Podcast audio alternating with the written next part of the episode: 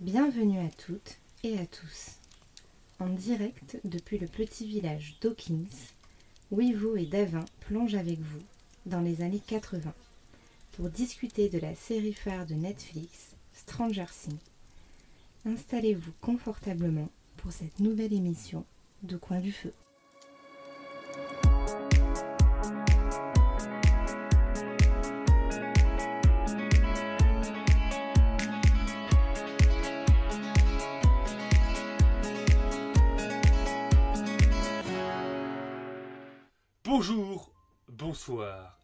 Je suis Wivo, il est Davin, et c'est l'heure de parler de Stranger Things, les amis, de Stranger Things. Ça fait un petit moment qu'on est sur cette série, parce que ça date, hein, la première saison date. Mais comme d'habitude, 15 avant d'aller juillet plus loin, 2016. 15 ju- ah, voilà. Et ben voilà, je voulais demander si Davin allait bien. Il a rebondi comme d'habitude avec perfection. Il vous a donné la date. Et c'est lui d'ailleurs qui m'avait conseillé cette série. Mais avant d'aller plus loin, est-ce que tu vas bien, Davin, quand même? Est-ce que tu vas bien pour cette euh, soirée Stranger Things? Parfaitement. Je ne comprends pas pourquoi on n'en avait pas parlé plus tôt de cette série. Ah, mais là, oui. c'est l'occasion parfaite avec cette saison 4 qui a repoussé les limites, j'ai envie de dire. Euh, Excusez-moi, je suis de Ah, bonne humeur, je suis désolé les gens. Ah, Euh, donc ouais, non, ça va être un régal et je suis pressé d'en parler parce que bah, je vous expliquerai un peu ce que j'ai fait pour l'émission. Oh Va falloir applaudir. Va falloir applaudir. Ah, va falloir dire. Moi, je ne sais pas. Le mec est trop au courant. ouais, ça, c'est là, il a fait une petite, euh, un petit truc spécial au coin du feu. Je pense qu'il n'y a qu'au coin du feu qui peut potentiellement faire ça. Donc, il vous l'annoncera après. Mais donc, plus spécifiquement, on va parler de quoi? On va parler surtout de la saison 4, hein, parce que c'est ce qui est le plus récent. Mais, comme à notre habitude pour les séries, maintenant, ce qu'on préfère faire, c'est parler des personnages plutôt que des épisodes en particulier. C'est plus, plus c'est mieux lors du discours, lors de l'échange. Et là donc on va prendre la saison 4 pour parler des personnages. Mais avant ça, ça, ça sera en partie spoil. On va d'abord parler de Stranger, en partie no spoil. Donc on vous dira, pour ceux, comme d'habitude, hein, ceux qui veulent euh, nous écouter, on vous conseille évidemment d'avoir vu euh, bah, la série avant, avant d'écouter ce podcast, hein, c'est bien mieux. Mais on va vous donner envie quand même, avant tout, en partie non spoil. Et tout d'abord, quelle est toi, ton histoire du coup, avec cette fameuse série? Ce qui date un petit peu d'ailleurs. Comme je l'ai précisé tout à l'heure, du 15 juillet 2016. Ah mais ça fait, c'est ouf. C'est clair. C'est ouf. C'est clair. Bah là, je me souvenais même pas qu'entre la 3 et la 4, il y a 3 ans qui sont passés. Je voyais ça beaucoup plus récent, la saison 3. Mais voilà, c'est comme ça. Et du coup, moi, mon histoire avec cette série, euh, bah, il me semble, hein, mais après, peut-être que mes souvenirs euh, sont pas bons, mais j'avais regardé ça à sa sortie, donc je sais plus si c'est sorti. Enfin, Ouais, c'est ce que j'ai l'impression, toi, mais après, voilà. Ouais. Euh, et du coup, bah, j'avais commencé donc bah, par la saison 1 et j'avais eu un coup de cœur euh, complètement dingue pour cette série. Euh, parce qu'en plus, tu sais, il n'y avait pas le côté un peu hype, le côté un peu c'est la série qui a attendu, tout ça. C'était vraiment, j'avais l'impression de dénicher, parce qu'en plus Netflix était peut-être un peu moins installé qu'aujourd'hui, tu vois.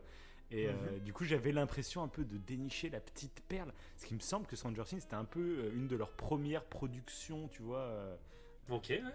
original, tu vois, parce qu'avant Netflix c'était surtout un catalogue de, de, bah, de programmes qu'il y avait eu sur des chaînes télé, sur des trucs comme ça, tu vois. Et Stranger Things, il me semble que c'était une des premières, voilà, euh, petites créations Qui sortait un petit peu du Et lot. du coup, ouais, du Mm. coup, Stranger Things pour moi au tout début, ça avait un peu cette saveur de je découvre un truc un peu underground, tu vois. Je découvre un- une petite série euh, qui change. C'est pas les séries qu'on voit à la télé, tu vois. Euh, c'est une série originale, tu vois. Il y avait un délire comme ça, je me rappelle, au tout, tout début. Et, euh, et du coup, par contre, j'avais été globalement déçu par la saison 2, euh, que je trouve très bien, très bonne, mais un peu trop une répétition de la, de la saison Ok, 1 ok. en moins bien, je Ouais, trouve. on, se on se rejoint là-dessus. Moi, c'est pareil. Ouais. Moi, je trouve que la saison 2, c'est. Bah, tout comme toi, en fait, une euh, des saisons les moins bien.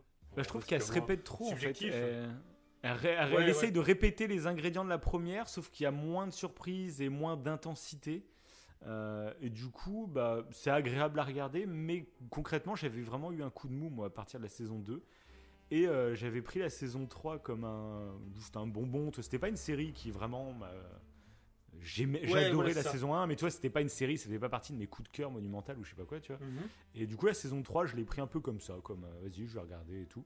Et j'ai vraiment accroché à la saison 3. Pas forcément en termes euh, d'écriture ou en termes de, de- d'histoire, tout ça, mais juste, je le disais souvent à l'époque, je sais pas si tu te souviens, mais je disais, cette série, en fait, elle me met de bonne humeur. Quand je la regarde, Mhm. l'ambiance, euh, la musique, les couleurs un Ouais. peu néon, années 80, et ben elle me met de bonne humeur. Je, j'ai le sourire quand je regarde un épisode de Stranger Things. Et je, je sais pas, je, c'est une sorte de série feel good pour moi, alors que des- c'est des trucs un peu plus horrifiques, un peu plus gore, trucs comme ça. Donc c'est pas, c'est pas ce que t'attends normalement d'une série feel good, mais pour moi c'est ça. C'est une ambiance avec des personnages que je kiffe et que j'aime bien retrouver. Et c'était vraiment ça bah, après la saison 3. Du coup, Ok. Ouais. la saison 4 est arrivée. Ah, et là, la déception. Et non, et je t'avais dit en plus, euh, bah tu vois, j'hésite à me refaire les trois premières saisons, parce que du coup, du coup ça remonte, hein, du coup, euh, trois ans pour la saison 3. Du coup, les autres, je les ai vus à l'époque de leur sortie, je les ai regardés qu'une fois, tu vois. Je Mhm. m'étais dit, tu vois, avant la saison 4, si on fait peut-être une émission Stranger Things, bah, je me referais peut-être euh, toutes les saisons. Et, bah en fait, j'avais pas la motivation. Je- J'aime bien, tu vois, j'aimais bien la série, mais pas au point de la regarder une Ouais, elle deuxième était pas fois, assez culte pour que. Ouais. C'est ça. Et du coup, enfin, si elle était culte pour moi, mais pas assez, tu vois. Et, euh, et la saison 4 est arrivée, donc j'ai démarré la saison 4 euh, comme ça. Et, et là, il s'est passé quelque chose, quoi. il s'est passé quelque chose cette saison 4. On reviendra en détail, mais globalement, en gros, ce que j'ai fait, pour vous, vous le sachiez très rapidement, Voilà, c'est que j'ai regardé les, les 8 premiers épisodes euh, d'une traite. J'ai même carrément, en fait, moi, j'ai même pas regardé, parce que la première partie, les 7 premiers épisodes sont sortis euh, fin mai, et j'ai pas Oui, regardé. c'est vrai. Parce que vrai, moi, j'ai avant toi, du coup. C'est ça. Parce que moi, en fait, je m'abonne pas à plusieurs. euh, le- Enfin, pas, je m'abonne pas à Netflix, à Disney, à Mm. Prime en même temps. Moi, j'aime bien choisir bah, tel mois, tiens, j'ai envie de regarder ça, ça, ça et ça, donc je m'abonne à un service, tu vois. Et euh, voilà, j'aime bien faire ça parce que après, je me suis retrouvé des fois avec je sais pas combien d'abonnements et je me rends compte qu'en fait, pendant deux ou trois mois, j'ai même pas regardé un service. Je trouve ça totalement con. Donc, euh, bah, Mm. je, m'impose cette discipline maintenant, tu vois. Et euh, à part quand vraiment pour l'émission, il y aura des, des séries ou des films qu'on va faire, bah là, je paierai pour. euh, voilà. Mais globalement, voilà, c'est pour ça. Donc j'ai attendu, moi, le mois de juillet, où le mois de juillet, c'était Netflix. Et du coup, je me suis. J'avais toute la saison de disponible. Mais je me suis fait les 8 premiers épisodes sur 9, donc. Et avant d'attaquer le 9 je me suis dit, bah, en fait, euh, il faut que je me refasse toutes les saisons. Là, j'avais l'envie. Et on va vous expliquer pourquoi, du coup, dans cette émission. Et je pense avoir eu raison parce que j'ai vécu quelque chose de fou. Mais on en reparle plus tard. Là, je te laisse, toi, nous dire un peu ton histoire avec la série. Je tease, hein, t'as vu, je tease un peu. Ah Ouais, non, c'est parfait. C'est parfait, ouais. Euh, et ben d'ailleurs, moi, ce que, vu que tu as fait ça, moi, ce que j'ai fait, bah, je me suis pas tout retapé, mais j'ai quand même refait la saison 1. Ouais. Et c'est vrai que rien que me refaire la saison 1. Donc, après avoir vu la saison 4, euh, mais donc en regardant l'épisode final, c'est que j'ai kiffé euh, refaire la saison 1. C'était déjà intéressant, intéressant de voir le contraste entre la saison 1 et la saison 4, où tu Ouais, revoir les budget. acteurs euh, jeunes, euh, c'est pas le même aussi, ouais. budget. Et les acteurs jeunes, c'est vrai qu'il y y a un truc. C'est ça, ouais. Puis tu, y a, tu te rends compte que la série euh, euh, a une certaine cohérence. Et ça, on en Mm. reparlera plus tard. Elle a évolué, mais elle est cohérente. Et- Ouais. Mais c'est très fort, c'est très fort. Après, bah voilà. Après, moi, en- de toute façon, on, on y reviendra après. Mais euh, clairement, euh, moi, j'ai eu du mal à me mettre dedans, je me rappelle, parce que euh, Ah ouais. tu m'en avais parlé bah, pour la saison 1, je parle. Ouais, ouais. Ouais, mais même moi, je, je trouve c'est. Tu sais, il y a pas mal de séries, genre Breaking Ouais. Bad, ou trucs comme ça, où où il y a un temps d'adaptation. Breaking Bad, moi, j'ai mis surtout du temps Breaking avant Bad. d'accrocher, tu vois. Il y a d'autres séries comme ça. Il y a d'autres séries, mais bah toi, par exemple, avec Casa des Papel, t'as eu du mal à Mhm. rentrer dedans. Et euh, Ouais. et t'accroches plus. Tu sais, faut tenir pendant quelques épisodes pour commencer à accrocher. Et pour moi, par contre, Stranger Things, dans ma tête, dans mon esprit, ça fait partie des séries où tu peux accrocher très très vite en fait. Et ça, donc c'est assez étonnant que tu n'avais pas. Bah, c'est ça. Bah, en fait, je- Ouais, je sais pas si euh, j'ai eu du mal à débuter la série ou est-ce que Mm. j'ai eu du ou euh, une fois que je l'ai débuté, est-ce que ça m'a pas happé? Je ne sais plus, mais après là, en me Ouais. refaisant la saison 1, Mm. Je pense que ça m'a quand même rapidement happé. Parce Ouais. que là, moi clairement Stranger Things, de toute façon quand on va sur Wikipédia, ils mettent qu'il y a un mélange de genres Mm. science-fiction, drame, horreur, fantastique, genre ça- il y a plein Mm. de genres différents. Et Ouais, ça c'est un des trucs qui m'a Et marqué comédie dès le même, départ. comédie un peu aussi. Ouais, voilà, c'est ça. Je trouve qu'il y a beaucoup ouais. d'humour, hein, c'est très fort. Et ben la saison 1, pour moi, il y avait vraiment un mélange précis. C'était un peu un côté teen movie, avec le fait Mhm. que bah, ce soit des, des jeunes qu'on suit, des très jeunes. Ouais, mais Un il y a, tu horreur. suis aussi des ados et des adultes, c'est ça qui est intelligent, Ouais. je trouve. C'est que tu suis pas qu'un groupe de gamins, où là ça pourrait rebuter tout, ouais. de base. Ça en a rebuté certains hein, je- que je connais. euh, Ok. Parce qu'ils avaient l'impression que c'était un truc avec des gamins. Et en fait, bah, il y a. Ah, mais ça contraste tellement avec le côté horrifique en plus. Oui, pour le coup, Voilà. oui, c'est vrai. Mm. C'est assez paradoxal du coup, parce que je m'étais même déjà posé la question. euh, mais du coup, euh, c'est pas à la... quand ils ont tourné en fait la première saison. Euh, ben, ils n'avaient pas l'âge de regarder la série. Ah bah ce que c'est je veux toujours dire la grosse question, mais il y a tellement d'enfants dans les films d'horreur, c'est toujours pareil. Ouais, Après, oui, Stranger Things, c'est pas non plus de l'horreur, c'est saupoudré d'horreur. Il y a une ambiance horrifique, mais c'est pas c'est pas de l'horreur. Ça fait pas peur, quoi. Pas. Ça fait pas peur. Après, Il y a un peu de Ah. gore, il y a un peu de gore quand même. surtout, donc, ouais, euh, surtout plus tard. ouais. Je trouve qu'il y a, il y a- en fonction des saisons, tu as différentes euh, styles Mhm. horrifiques. Mm. Et le. C'est. Enfin, là-dessus, de toute façon, après, il y a, il y a beaucoup, beaucoup de d'œil aux années 80. Ouais. Et, euh, mais. ça euh, évolue. Moi, ça m'a surpris là, en revoyant la saison 1. Ça Ouais. m'a surpris euh, parce qu'à partir de la saison 3, en fait, ça devient vraiment. euh, ils appuient le fait que c'est les années 80, mais version fantasmée, version colo- color, version néon, tu vois. Mais je trouve en fait la saison 1, tu vois que c'est dans les années 80, il y a des petites références, euh, notamment une à Star Wars que je me rappelais pas, mais qui est, qui est très très cool dans la saison 1. Euh, Oui. Quand Hooper, euh, il, il, il, se, il se change en garde euh, du truc, et puis il fait bah, J'improvise. C'est une parole d'Anne Solo. Il y a le J'ai un mauvais pressentiment aussi. Enfin, il y a plein de petits clins d'œil que j'ai bien kiffé à ce Ouais, bah oui, oui. que je me rappelais plus. Et il y a d'autres clins d'œil à plein de pensent trucs. à Yoda. Ils pensent à Yoda, les jeunes, euh, quand ils voient. euh, Ah oui, aussi, bah, ils en parlent, oui, c'est ça. ouais. Ouais. Et ils ont le Faucon Ah, enfin, il y a plein de. Voilà. Mais du coup, Oui. je trouve que la saison 1, c'est pas un des années 80 fantasmé. Ça fait. Ça se passe dans les années 80. Et c'est plutôt réaliste, Après. on va dire. Enfin, tu vois, c'est un peu. oui. euh, voilà, c'est le fond, c'est le décor. Que après, ça devient vraiment une marque. Les années 80 fantasmées de Stranger Things, ça devient une marque. Et, et ça devient la recette. C'est ce qui donne l'âme, je trouve, à la série dans la saison 3 et encore plus. C'est vrai, c'est vrai. 4, ouais. Peut-être qu'après, quand ils avaient plus de budget, bah, ils se sont permis d'aller plus loin, même au niveau. euh, Ouais, puis ils ont vu la ce qui réalisation. plaisait. Parce qu'il faut se rappeler qu'au moment où Stranger Things sort, bah en fait, c'est une sorte de petit ovni. hein. Euh, là, Ah, maintenant, clairement. justement, c'est c'est ça, c'est un point que j'aimerais euh, présenter, tu vois, un peu.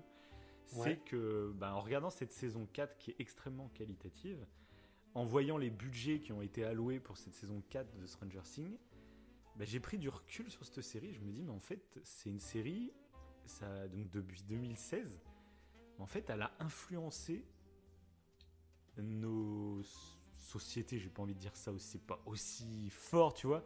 Mais euh, il y a vraiment une culture Stranger Things. Euh, Oui. Il y a beaucoup de choses. Il y a des émissions qui sont replongées dans ces années 80 fantasmées. Il y a, il y a de la musique avec des teintes euh, des années 80, mais de fous qui sont sorties. Et c'est pas de la musique des années 80. C'est pas des anciennes musiques qu'on réécoute. C'est des musiques modernes. C'est ce qu'apporte Stranger Things. Parce que Stranger Things, je trouve, c'est les années 80, mais version actuelle. C'est pas vraiment les, les années 80. C'est une version actualisée des années 80 qui est, qui est Mm. très euh, à la mode en fait finalement. Je trouve qu'il y a un peu de hip-hop même dans leur, euh, dans leur Ah, bah, tenue même, au niveau de la tout. ban- même au niveau de la bande-son, ouais. Exactement. C'est un mélange 80, de- ouais, Ouais, c'est vrai. Et c'est cette recette. Et par exemple, tu vois, je pensais à un truc tout bête, c'est Soprano, son dernier album. Euh, Ouais. C'était full années 80, etc. Et c'est parce que Stranger Things. Sinon, il n'y aurait jamais eu ça, tu vois. Et il y a eu plein, il n'y a pas que Soprano, mais là, c'est l'exemple qui me venait le plus Ouais, gros. Parce que alors, lui, même ses clips, c'était années 80 et tout le bordel. Mais il y a plein de teintes, il y a même des chansons des Black Eyed Peas, des trucs comme ça. Enfin, tu sais, des gros trucs qui sont sortis. Euh, même au niveau des fringues. euh, quand tu regardes les ados et tout dans la rue, euh, il y a beaucoup de fringues avec genre les pantalons qui montent assez haut, etc. C'est des fringues qui viennent des années 80.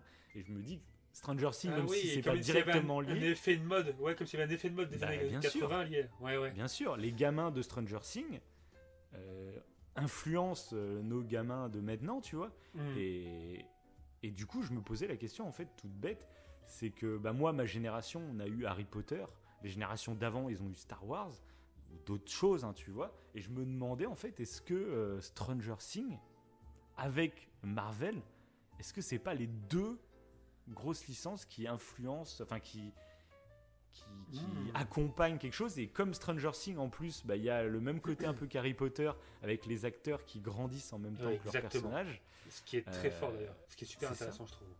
C'est ça, et moi je me dis, euh, est-ce que ça va pas être la licence euh, Parce que Harry Potter c'était déjà génial au moment où ça sortait, mais on s'en rend compte maintenant, des plus de 10 ans, plus, plus de 15 ans plus tard, où nous on a grandi, la génération qui a grandi avec eux, euh, on a grandi, et du coup c'est devenu de la culture parce qu'on le partage, on le diffuse. Il y a des musées, il y a des parcs d'attractions Harry Potter, et je me dis, Stranger Things là ils sont dans la phase de diffusion. Parce qu'il n'y avait pas hein, de, de musée, il n'y avait pas de parc au moment où les films Harry Potter et les livres sont Mhm. sortis. Il n'y avait pas tout ça. Ça vient après, parce qu'on était enfant, tu vois. Et c'est en grandissant qu'on crée des trucs, tu vois. Et là, je me dis, Stranger Things, est-ce que ça serait pas la série avec le plus de potentiel euh, pour devenir ça pour les générations actuelles, en fait? Bah, C'est la question que je me pose. C'est sûr. Sachant que déjà, il y a euh, au niveau des bouquins, il y a déjà pas mal de comics sur l'univers. Ah, ok, ok. il y a oh. des romans. Il y a des romans. Oh, a- oh, et limite, ça m'intéresse. hein. Ah, moi, si. Franchement, oui. Je vais t'en Ok. citer un. Ça s'appelle Suspicious Minds. Et donc, en fait, en gros, c'est sur la mer de 11. Et ça se passe avant la saison 1. Ok. Voilà. Euh, Oh, ça me hype ça. il y Je a crois des- que- et Il y en a beaucoup. Il y en a beaucoup. Il y a Runaway Max. Donc, sur. Alors, euh, spoil pas trop, on est toujours en partie non spoil. hein, c'est euh, ça. trop loin que spoils, mais- Mais il y a pas mal de, de choses. Et euh, donc là, c'est en partie roman. Après, il y a des comics, je les ai pas notés, mais ça m'intéresse aussi. ouais. Et il y a carrément une boutique euh, qui vient d'ouvrir à Paris. Et c'est euh, c'est assez original. C'est des boutiques éphémères. Donc c'est une boutique Stranger Things avec Mhm. un salon, avec un salon de jeux vidéo, etc. Et euh, ça a une durée limitée. ça aussi. Il y a des salles d'arcade qui ont réouvertes euh, Ouais, ça, en mode. Stranger Things, tu vois. Et c'est c'est des délires, c'est des expériences qu'on pensait même plus reconnaître, tu vois. Et, et grâce à cette série, bah, il Bah il y a ouais, mais même ça, plein de bien, gens qui se, qui se mettent des bonnes d'arcade. en déco dans leur baraque et tout. hein. Et, euh, Mais alors, j'avoue, ça, c'est peut-être pas que Stranger Things, mais à mon avis, c'est Ouais, il y a pas une légère- Il y a une légère influence. Ouais. C'est un tout, hein, c'est un tout. Et par exemple, un truc tout bête, là, la saison 4, elle vient de sortir. La, la chanson de, de Running That Hill, je crois que ça s'appelle, euh, elle passe partout à la radio. Alors, ce qui est très très drôle, c'est que moi, dans mon métier, je suis amené à écouter Nostalgie, parce que je transporte des gens un peu plus âgés. Et la chanson passe sur Nostalgie. Mais la vraie, enfin la version des années 80, que quand t'écoutes Énergie, eh ben, c'est la version remixée. Il y, a un, il y a un DJ qui a, qui a fait un remix et c'est cette version qui passe euh, sur Énergie. Et le truc, elle est genre top, euh, dans le top 3 des chansons les plus euh, écoutées en ce moment sur Énergie. c'est un délire. Donc, euh, et ça, c'était déjà le cas euh, sur les saisons précédentes où ils ont remis des trucs au goût du jour. Euh, des, des- des vieilles chansons, des vieilles marques, des, trucs comme ça, des jeux vidéo, des, qui sont devenus à la mode en fait grâce à la série. Et je trouve ça très cool. C'est Ouais, j'avoue. et du coup, c'est pour marquer vraiment qu'il y a, au-delà du fait d'aimer ou pas la série, chacun ses goûts, c'est toujours pareil, hein, on en parle toujours. Peut-être que vous, avez détesté Stranger Things, vous êtes en train de vous dire, mais quelle horreur pour nos enfants Je ne sais quoi. Mais globalement, bah là, il y a des licences comme ça euh, qui marquent des générations. Et je trouve que culturellement, c'est intéressant de s'y intéresser parce que c'est des marqueurs euh, sociaux euh, qui vont influencer, quoi qu'on en dise, les, pensées des gens en fait dans la société. Donc c'est voilà. Je voulais justement parler d'un truc euh, avant d'aller plus loin en partie spoil. C'est par rapport à Netflix. Euh, Il y a un truc euh, que je trouve. Alors, il y a un truc que je trouve bien, vu que de toute façon la série est sur Netflix, c'est qu'on peut voir les récaps des saisons. Et vu que bah il y a un sacré écart et entre bah, chaque sa- saison, le fait d'avoir un récap, je trouve ça super intéressant. J'aurais su, en fait, bah, limite, avant de me faire la saison 4, bah, je me ferais, je me, j'aurais fait bah, les trois récaps euh, de la saison 1, la saison 2, la saison 3. Ça, c'est quelque Ouais, chose carrément. qu'ils qu'ils ne font pas tous. Mais en fait, à la fin, euh, on a bah, les bandes annonces, à la fin de tous les épisodes, on a les bandes annonces, les récaps, etc. Et je trouve que c'est quelque chose que Netflix a fait qui est plutôt cool. Par contre, euh, un truc qu'ils ont fait qui là pour le coup est un peu dommage, c'est que quand euh, si vous commencez tout juste la série, bah, en fait il y a un personnage qu'on voit euh, dès le départ Mhm. et limite ça spoil en fait la suite de ce personnage. Bah moi, En fait- euh, ça me l'a fait. Alors je sais pas si c'est la même image que toi, mais c'est ça que j'ai trouvé très con. Euh, Ouais. Je démarrais la série et je vois une image euh, d'un personnage en train de flotter dans les airs. Ok. si c'est cette photo-là. Non, c'était pas ça. Un- Bah moi je vois ça et je fais bah, Ah, je fais, mais, bah mais ouais. j'ai pas envie de savoir ça. Et du coup, euh, bon ça, ça, ça parlait pas du sort de ce personnage, mais du coup je la voyais dans un cimetière. euh, voilà, si tu vois la scène, un cimetière. Ah ouais. euh, en train de voler, donc c'est l'épisode ça. 4 quoi, c'est l'épisode 4. C'est ça. Et du coup, j'ai. Bah, ça te Bah spoil oui. comme énormément de trucs. Et je fais, c'est débile. C'est sur la plateforme exactement. directement, tu vois. Je... Donc, ça, j'avoue, moi truc, aussi. euh, Et d'ailleurs, un truc sur. Netflix, ça se règle. Netflix, euh, le fait que, tu sais, quand tu allumes ta télé euh, et que tu arrives sur Netflix, ça lance euh, l'épisode tout seul ou alors une bande-annonce de l'épisode. Ça s'enlève, Oui. ça ou pas là? Parce que c'est insupportable. C'est insupportable. C'est une bonne question. Je sais pas si ça s'enlève ça. Mais ça, je comprends pas l'idée en fait. Euh, ça m'énerve. En fait, je, tu sais, moi j'aime bien être au calme. En plus, quand je, tu sais, je veux chercher une série ou quoi, j'aime bien être au calme pour lire les résumés et tout. À chaque fois, ça lance le truc. Je fais tais-toi. Et puis souvent, alors le truc en plus avec Stranger Things qui était vraiment mal foutu, c'est que le son donc des bandes annonces qui se lançaient tout seul était beaucoup plus fort que le son une fois que je lançais l'épisode. Donc ça a explosé Ah mes enceintes euh, pour la bande annonce. Je lançais l'épisode et là, c'était un son normal. Ou alors c'était l'inverse, tu vois. Bref. extrêmement désagréable. Ouais, ça c'est un truc. On sait que Netflix nous écoute. Donc, Oui, euh, non, mais si c'est, vous je me demande l'intérêt ça. en fait. euh, Parce qu'en plus, Ah ouais. euh, ça te lance une bande-annonce, mais ça peut te spoiler. Moi, j'aime bien des fois découvrir des choses. euh, je lis juste vite fait le synopsis pour voir de quoi ça parle, euh, le ton du, du truc. Mais j'ai pas envie de commencer à avoir des Ouais, images. tout à que fait. j'aurais- Enfin, tu vois, c'est- je trouve ça débile. Et j'ai été regarder vite fait dans les réglages et tout. Donc sur la T'as télé directement, il y a quasiment aucun réglage de toute façon. Donc je pense qu'il va falloir que je passe par le site carrément. Parce que pour les abonnements, c'est tu passes par le site et tout. C'est un peu. Netflix, euh, point noir. Ouais, point Netflix, noir. point noir, rouge. point noir. Pouce rouge pour Netflix. Pouce rouge Netflix.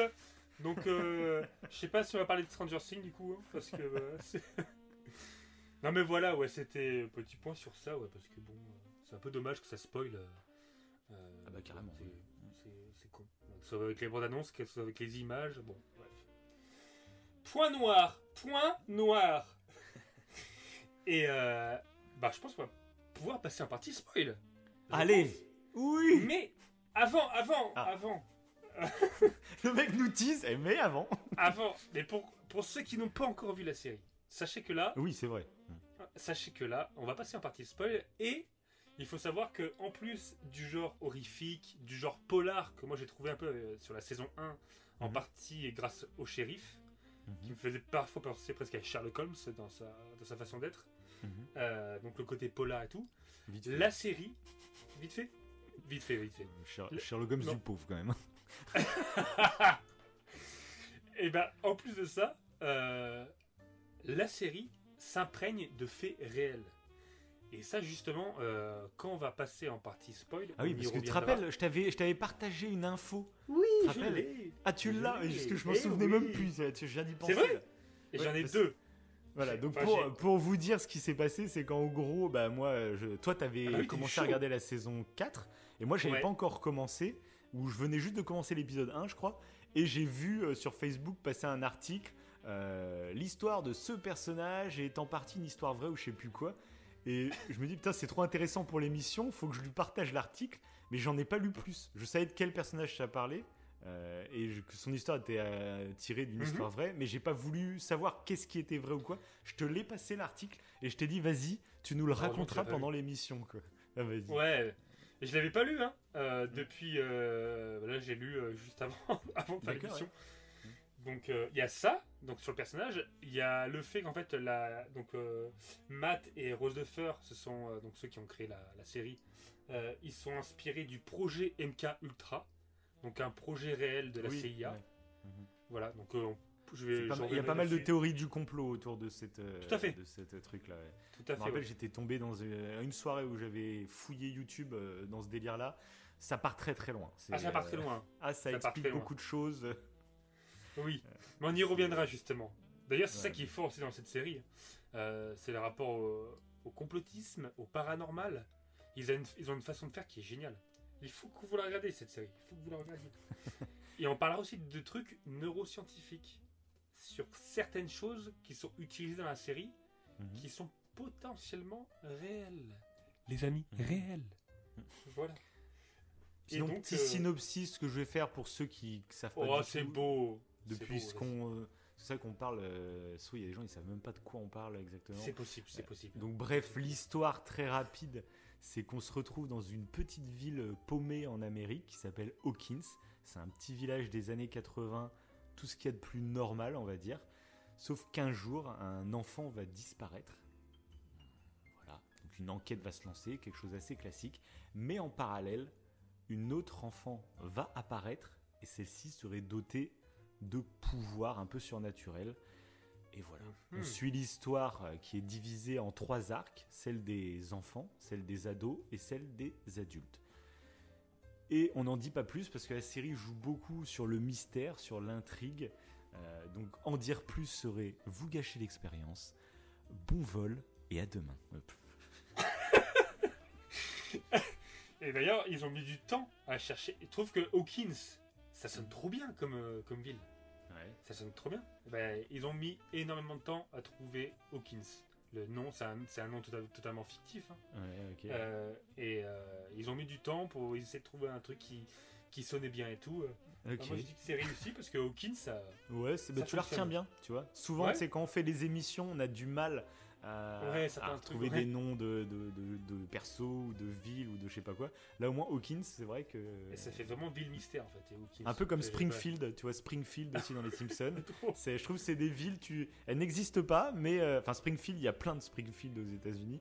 Ça se trouve Hawkins, il y a plein d'Hawkins, mais la ville en elle-même euh, de la série euh, n'existe pas, comme Springfield dans les Simpsons. Parfait. Bah maintenant, on va passer en partie spoil. Voilà.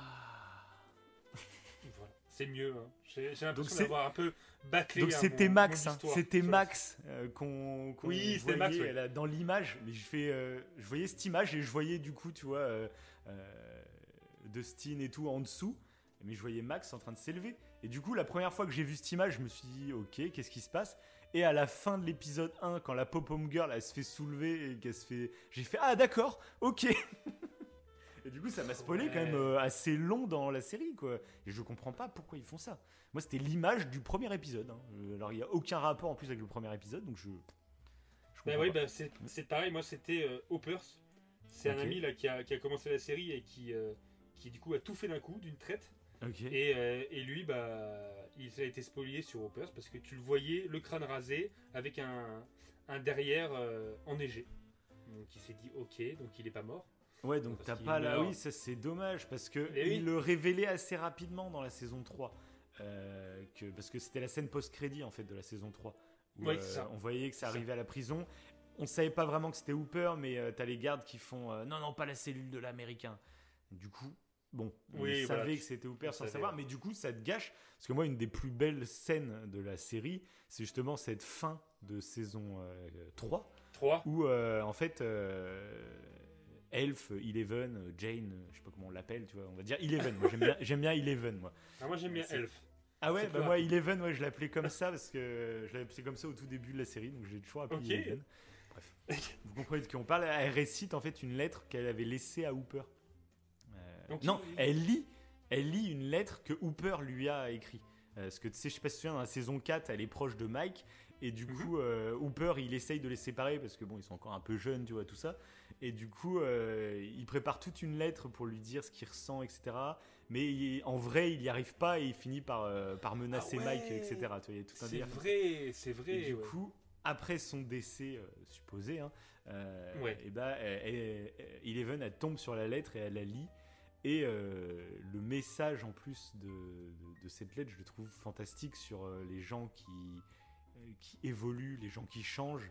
Euh, Enfin, le texte est magnifique avec la musique, c'est celle que je t'avais partagée, là, Peter Gabriel, Heroes, Mhm. euh, que je trouve ouf. Et la scène est dingue parce que tu penses qu'il est mort. Et du coup, de savoir, de se faire spoiler qu'il n'est pas vraiment mort, bah, ça gâche, je trouve, une partie. Ah, bah, clairement, truc. oui. Ah, tout à fait. Tout à fait. oui. Donc, c'est. Bah, l'erreur de Netflix, j'ai envie de dire. Oui. Non, non, bah après, c'est petit dé. Enfin, oui, c'est. Parce que je sais même pas faut qui mettre- est responsable de ça et pourquoi ils font ça en plus. je sais pas. euh, Je sais pas. C'est Faut bizarre. mettre une image du début. Une image du début. euh, Bah ouais, c'est bizarre hein, parce que c'est eux qui gèrent leur truc, eux- donc je comprends pas. ouais. Bref. Et Eh oui, malheureusement. Malheureusement. Du coup, saison 4, qu'est-ce que t'en penses? En spoilant? Clairement, on peut dire. En spoilant? Et bah, Ça Euh, un truc que j'ai surkiffé, euh, c'est que je trouve, enfin, je trouve que cette saison 4 c'est la plus aboutie. Euh, souvent, tu sais, les séries, justement, j'avais tendance à me dire que Stranger Things s'essoufflait. Euh, Ok. Le fait que la saison 1 était tellement fort, la saison 2 fait redite, la saison 3 j'avais vraiment kiffé, euh, mais je me Ah, disais saison bon, 3, moi aussi. Bon, il y a toujours, euh, tu sais, il y a toujours un truc, euh, une bestiole qui surgit de l'autre monde. En fait, il va y en avoir 10 000 des bestioles qui surgissent de l'autre monde. euh, c'est interminable, tu vois, finalement. Et Oui. je trouve que cette saison 4, avec ce méchant qui, en plus, fait Ne- que, en fait, depuis le début, c'était Ne lui, dis pas son nom. Ne dis pas son nom. Vecna ou Non. Henri. Ou un. Ou Ou- un. Voilà, ils ont, ah, ils ont 10 000 noms à chaque Ah, fois dans la série. Ou hein, Peter. voilà. Ou Peter aussi. Non, mais là, moi, je trouve que c'est une masterclass. Ce qu'ils ont fait avec Vecna, le fait, justement, ce défaut qui avait dû revenir à leurs oreilles, que on va où en fait Euh, À chaque fois, il va y avoir une bestiole encore plus grosse, encore plus puissante, qui va sortir de, de, de, de l'autre Oui, monde. c'est- Au bout d'un en fait, moment, euh, voilà. Et là, en fait, en ayant ce déclic, parce que ce qu'il faut dire, c'est comme quand tu parlais tout à l'heure de cohérence, j'ai pas voulu, pour pas spoiler, Oui, t'as mais- raison. euh, ce qui est intéressant, c'est que les, les créateurs du coup de la série ont dit euh, qu'ils avaient fait une George Lucas. C'est-à-dire qu'en fait, dans la discrétion la plus totale, ils ont modifié des anciens épisodes. Non. Certaines scènes qu'ils ont remodifiées parce que justement, il y avait euh, bah, toute cette saison 4, ils avaient peut-être une idée directrice derrière la tête euh, depuis le début, mais globalement, euh, ça s'écrit au fur et à mesure. Et du coup, Ouais. comme on en avait parlé, tu vois, dans l'émission Star Wars, j'en avais parlé, c'est des incohérences, mais que des fois, c'est dommage de gâcher un arc narratif qui peut être tellement cool. Parce que à un moment, il y a une phrase dans euh, un Oui, épisode qui est sorti il y a je sais pas combien de temps qui crée une incohérence.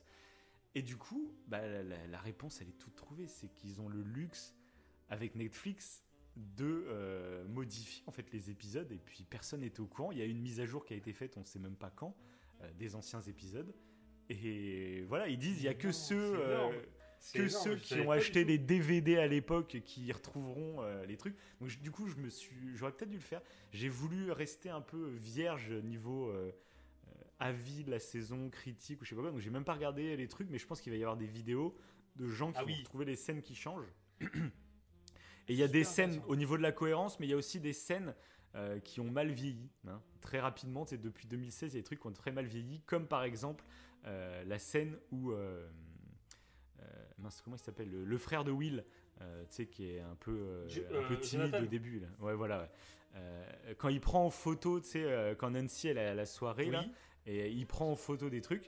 Et ben en fait, il y avait une scène en plus dans ce truc où il était encore plus insistant et il apprenait en fait vraiment en soutif et tout le bordel. Et là, en fait, ils ont cuté euh, au moment où elle est en train d'enlever ses trucs. Et ils ont cuté comme s'ils se barraient, euh, genre, euh, voilà, c'est déshabillé, donc je vais pas aller non plus trop loin, je, je pars. Pour que ça fasse un peu moins cringe, quoi. Parce que c'est vrai qu'en revoyant la saison 1, il fait vraiment. Ah oui, ça fait un peu pervers. Ouais, ça fait un peu vraiment voyeur. le, le- le frustré qui. Donc, bref. Donc, ils ont un peu amoindri ça parce que le personnage, du coup, a pris une importance totalement différente par la suite. Euh, Hmm. et Moi, j'aime coup, beaucoup ce personnage. Euh, De toute façon, je les aime tous. À part un, j'ai du mal avec lui. euh, Ok, c'est très- assez intéressant. Ça va être intéressant, on va en parler de ça. Parce que du coup, là, moi, ce que je trouve, donc la grosse masterclass de cette saison 4, c'est Vecna. Vraiment que je trouve. euh, Ah oui, bah, c'est c'est un super méchant. Et en plus, Ah ouais. l'idée de, de est revenir en arrière. C'est pour ça que j'ai voulu regarder toutes les saisons, hein, très clairement. Bah voilà, c'est pour ça que t'as as fait le, le petit Mais avant, de, mais, euh, avant de rentrer dans les détails, la deuxième chose que j'ai surkiffé sur cette saison 4, c'est Ouais. justement, comme tu viens de le dire, le traitement des personnages. Euh, déjà que depuis le début, je me suis attaché à pas mal de personnages. hmm. Là, la saison 4, en fait, je trouve qu'ils sont géniaux, en fait. L'écriture, genre le- l'exemple le plus flagrant, bah, c'est Max, que vraiment, quand j'ai débuté là, la saison 4, j'ai fait, mais je la kiffe. Alors qu'avant, je m'en foutais. Euh, vraiment, elle m'avait pas marqué Ouais, dans les autres Mm. saisons. Et là, dans cette saison 4, elle a un style, comme tu avais dit euh, quand on avait échangé par message. Tu m'avais dit, Mhm. ouais, elle me fait penser un peu à Ellie de The Last of Us. Et je fais, mais oui, c'est ça. Alors déjà, elle est, Ouais, un- elle est rousse, elle est rousse comme Ellie, tu Mhm. vois. Mais il y a un peu le style. Alors, elle a des Vans, alors qu'Ellie, c'est plus des Converse. Mais tu sais, il y a un peu un style un peu identique. Et puis surtout, il y a cette rage qu'elle a en elle, cette colère euh, qui était Ouais, présente en fait. maturité, Cette Ouais. maturité par rapport aux autres et tout, ouais. Et puis cette colère, tu vois qu'elle a une rage en elle. Et euh, Mhm. c'est ce qu'elle avait au tout début de la saison 2. Euh, mais en fait, une fois qu'elle rentre dans la bande de potes, et ce personnage disparaît totalement. Et dans la saison 3, pour le coup, je la trouve euh, vraiment neutre comme personnage. Je la trouve pas Ah très ouais intéressante, ouais. Alors que son frère pourtant vit des trucs assez hard. Ouais. Mais euh, je la trouve vraiment pas folle. Et là, en saison 4, bah, avec euh, la mort de son frère, du coup, juste avant, on retrouve la Max euh, en colère. euh, et je surkiffe le personnage. Je... C'est peut-être mon personnage préféré. Euh, du coup, je t'explique même pas comment j'étais en PLS à la fin. À la Ouais, fin, bah oui, tu l'épisode final. Euh, bon, ça, on peut en parler vu qu'on est en partie spoil. Oui, Bah, oui, on, on y parle aller, de oui. Maxine, on parle de Maxine, voilà. Euh, franchement, j'étais. Bah, le fait qu'elle se fasse posséder par Vecna et que j'ai fait, ils ont les couilles d'y aller. Je fais, ils ont des couilles d'y aller. oui, quand tu vois ses os qui commencent à se briser. Là. Donc là, je suis en train de faire ça. les gestes. Hein. Personne ne le voit. je fais les gestes bras. C'est choquant. ouais, vraiment, moi, comme je t'ai dit, c'est vraiment, Hmm. je pense, mon personnage préféré. Euh, avec d'autres, mais elle, je- elle est ressortie pour moi dans cette saison. Je l'ai adorée. Et là, de la, je me dis, ils vont y aller. Ils vont, ils vont y aller. Ils vont la tuer. Ils vont y aller. Limite, j'ai été déçu. Euh, en fait, je- sur le moment, en plus, tu réfléchis, tu fais merde, non, ils vont pas le faire. Ils vont pas le faire quand même. Puis je me disais, mais non, parce que Parce qu'il ça est me long ce moment. Ouais, c'est Ouais. ça. Puis je me disais, ça me, ça me fait chier, c'est parce que c'est le personnage que je kiffe, tu vois, ça me fait chier qu'elle disparaisse. Mais après, je me suis dit, mais allez-y. Moi, j'ai envie, euh, justement, ça va me marquer, ça va. Et limite, après, quand Eleven est un peu à l'arrêt, tu vois, dans Star Wars aussi, hein, elle lui met la main et puis euh, elle la fait ressusciter. Limite, Oui, je dis, ah, c'est non, je fais, eh, non, ayez, ayez le courage de tuer un personnage. Euh, C'est très dur de tuer un personnage dans une série aussi euh, culte, du coup, mais limite, j'aurais préféré après. Du coup, je trouve ça intéressant parce qu'il la laisse donc sur la fin euh, dans le coma, Euh, aveugle en plus, a priori, hein. aveugle dans le coma. Alors, tu te dis que bon, les Mais elle est bras. pas si- tétraplégique en plus? Bah, on Ah sait non, pas. t'es- on sait Pour le moment, elle est dans le Non, coma. pas, ouais. Euh, Ouais. Après, les OPT, oui, normalement, Oui, en vrai, en vrai, t'es quand même mal foutu, mais là, tu dis peut-être que ça, ça peut se réparer à la limite. Mais après, il faut quand même qu'il y ait un certain laps de temps qui passe. Donc, je- du coup, je suis très curieux de ce qu'ils vont faire parce qu'on voit euh, Eleven qui essaye de sonder son esprit, mais il y a personne. Du coup, s'il y a un traitement du coma via les pouvoirs de Eleven, ça peut être très très intéressant. Et euh, donc à voir. Mais j'avoue que sur le coup, enfin, en tout cas, j'ai vécu une scène de fou parce que c'est un peu comme pour Hooper quand t'en parlais tout à l'heure que Mhm. bah, le fait qu'il ait été spoilé qu'il était, qu'il était vivant, bah, tu vois, ça gâche cette scène où tu penses qu'il est mort. Là, moi, de pas savoir ce qui allait arriver à Maxine, j'ai vécu la scène finale, mais Ah, mais moi, c'est euh, totalement hypnotisé. Là, c'était c'était un Mais délire. c'est vrai que j'ai le même un peu sentiment paradoxal où euh, c'est un personnage que j'apprécie beaucoup euh, et du coup j'ai pas envie de le voir mourir le personnage. Mhm. Mais en même temps, euh, je trouve ça tellement euh, intéressant quand une série te montre qu'elle est capable de tuer un personnage super Tu es important. n'importe qui, c'est ça. Et voilà, c'est ça. Et tu l'as à chaque fois, tu as, cette intensité. On en avait déjà parlé pour d'autres séries, hein, telles que Mhm. Game of Thrones, Ouais. euh, où bah, justement ça crée ce sentiment. Tu dis n'importe qui peut mourir. C'est ça. Et, et du coup, ça, voilà, tu as cette intensité. Si tu sais que le personnage va pas mourir, bon bah. T'attends et limite c'est trop long, t'as pas ce sentiment de peur. Ouais, non, mais c'est vrai, bah, c'est ça, c'est ça. Et là, C'est pour ça là, déjà que Hooper, moi à l'époque, quand il l'avait fait, euh, en plus c'était Ouais. en scène post-crédit, tu vois, donc il est- tu savais direct quasiment. Euh, T'avais même pas le, le moment où tu disais mince, il est vraiment mort et tout pendant quelques mois, tu vois, c'était direct, on savait Mhm. qu'il était vivant. Euh, c'est quand même un peu dommage dans la dramaturgie, je trouve. c'est ça, ouais. Euh, mais Après, bon. Il a, moi, une, une des, des morts du coup, qui, qui m'a choqué, qui a Mm. bien marché, bah, c'est pour Bob. Moi, Bob, j'ai adoré ce personnage dans la saison 2. Saison 2, ouais, exact, exact. Et quand il, se- quand il se fait. euh, en fait, j'étais choqué. ouais, quand il ouais, c'est fait- vrai que. ouais. La, la scène, elle est lente en plus. Quand ils regardent, euh, Mm. ils ont un, un regard avec Joyce. euh, Bah moi c'est pour ça que ça là ça a marché euh, pour Max où j'ai vraiment cru qu'ils étaient en train de la tuer parce que justement Bob euh, c'est le personnage qui est introduit dans la saison 2 et euh, il est là tu enfin tu sais que l'intrigue amoureuse va partir avec Hooper et euh, avec Joyce et, euh, et Oui. du coup tu te dis lui il est là mais même dès le début de la série on voit qu'elle est pas amoureuse à 100% tu vois, c'est pas le grand amour et Oui, du coup tu te dis que c'est une temporaire. cartouche c'est une cartouche qui, qui lance et, euh, et c'est un peu le cas bah, du coup de Max et son frère qui arrivent, où tu dis Max finalement a fait pas partie de la bande originelle, tu vois, des, des gamins. Oui. Euh, donc tu dis ça peut être aussi un fusible qu'on va, qu'on va acheter. Donc euh, moi j'y ai vraiment cru à la mort de Max pour le coup. Euh, là je suis rentré à fond dedans. Euh, j'ai pas pensé à la fausse mort de Hooper, j'étais vraiment, ils sont en train de la tuer là. C'est sûr, c'est obligé. Et, et du coup j'ai vécu le truc, mais quel délire putain. Parce que c'est limite choquant, mais j'adore justement qu'on arrive à me choquer avec un personnage. C'est le cas Oui, dans d'autres séries, euh, je citerai Walking Dead sans citer le moment. Ah bah oui, oui. Mais quand, Dead, quand il se passe quelque chose, même un peu gore, hein, un peu violent, à un personnage que tu aimes, c'est choquant, mais c'est marquant. Moi, j'avoue que j'aime Oui. bien. Euh, En plus, bien. oui, ça c'est ton côté un peu sadique. Mais euh, Non, mais c'est le j'adore quand, on- quand une série ou un film arrive à marquer, tu vois. Donc, euh, Ah ouais, moi c'est pareil. C'est pas surtout que là, les morts de Vegna Mm. sont terribles. ultra impactante. Et Ah ouais, le premier décès qu'on voit dans le premier épisode, je crois. Ouais. Les- C'est Ah oui, c'est tu t'y choquant attends limite. pas. Tu t'y attends pas parce que pour le coup, euh, bah, toutes les saisons d'avant euh, sont pas très spectaculaires à ce niveau-là. Il n'y a pas de mise en scène dans les morts et tout, c'est vraiment du euh, tu te fais bouffer par une bestiole et basta. quoi. Et là, il y a vraiment un délire de vraiment surnaturel, euh, limite poltergeist, limite possession. Enfin, c'est fantastique. Ouais, Ce qu'ils ont trouvé comme idée, là, j'ai trouvé ça génialissime. C'est ultra marquant, quoi. Tout le monde sait euh, comment Vecna tue ses victimes. Tu demandes à n'importe qui qui a vu la série, même dans 10 ans, euh, tu montres une victime de Vecna, on sait que c'est une victime de Vecna, et c'est fort, c'est ultra fort. hein. Ah, ils ont créé, je pense, un très très très bon méchant euh, qui va rester euh, dans les annales. Ben euh, oui, et c'est ce qui manquait quand je parlais de Harry Potter tout à l'heure. C'est à l'é- l'épisode Ouais. 4 que le grand méchant arrive. Et il y a trois premiers épisodes de Harry Potter où le méchant est, est là dans l'ombre, en train de se reconstruire. Et à l'épisode 4, euh, c'est, il apparaît. Et là, c'est un peu pareil avec la saison 4 finalement, alors que là, c'est des séries. c'est vrai, hein, donc, vrai. euh, voilà. Mais euh, du coup, je trouve le, la ressemblance assez frappante. Et a priori, du coup, euh, il va y avoir donc une saison 5 qui est déjà en Oui. préparation, tout ça. Euh, mais a 2023, priori, hein, je crois. et a priori, c'est la dernière. Ouais. Avec ce groupe-là, j'ai entendu qu'il y avait peut-être des projets de spin-off, donc genre ambiance Stranger Things mais avec d'autres personnages et tout. Pourquoi pas Moi, je préférais hein, concluez bien votre truc euh, plutôt que faire des saisons en trop, tu vois. Hmm.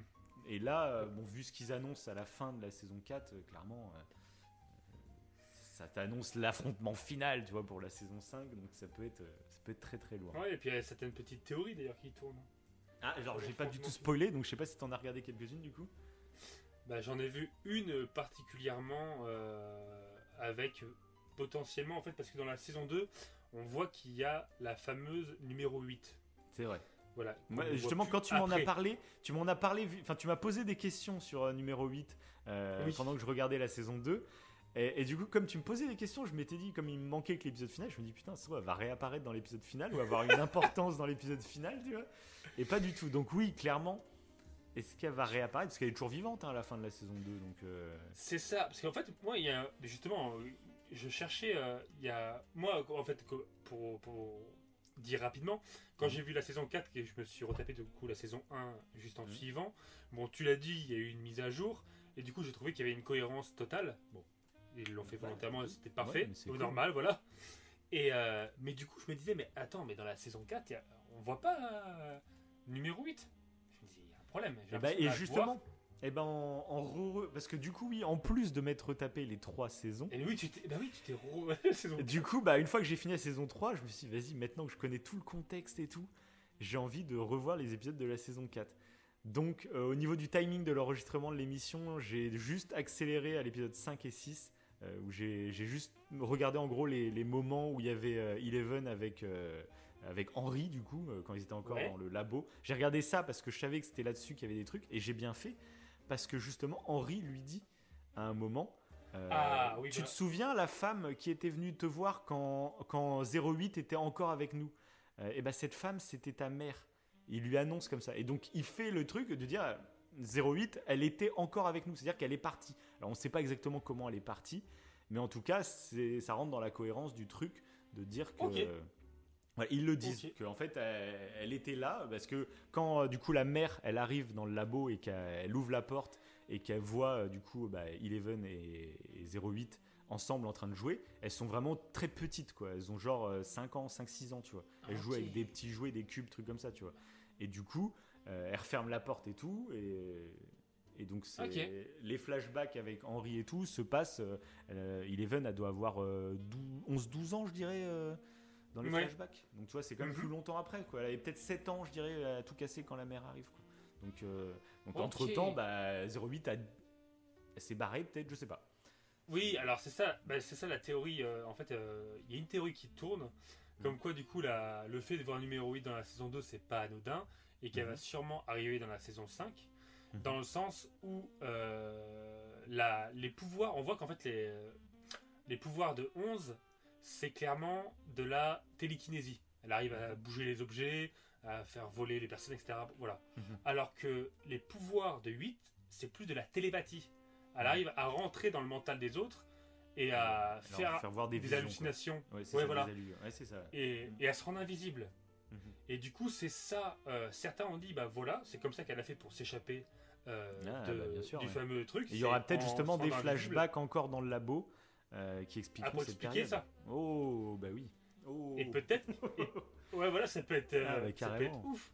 Carrément. Surtout que ce qu'on voit, plus ou moins, c'est que Vegna, lui, il a des pouvoirs télépathiques et télékinésiques. Il a les deux. Bien sûr, oui, bah oui. Et du Oui, coup, oui. pour le combattre, peut-être qu'il faudra bah, euh, les pouvoirs euh, bah, télépathiques de 8 et les pouvoirs télékinésiques de 11. Peut-être qu'ensemble, en fait, ils...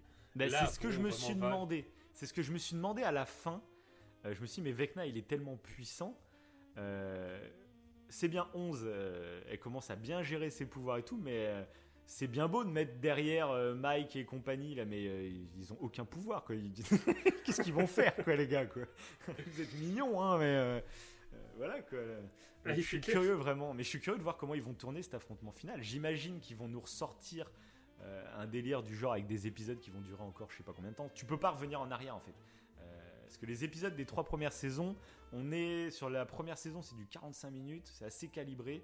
La saison 3 prend un peu plus de liberté avec certains épisodes à 48, d'autres à Ouais. 55, tu vois, tout comme ça.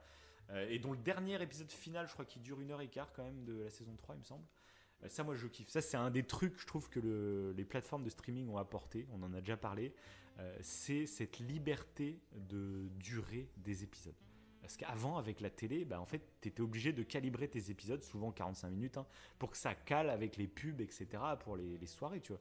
Et, euh, et du coup, bah, je trouvais que c'était quand même une limite créative, en fait.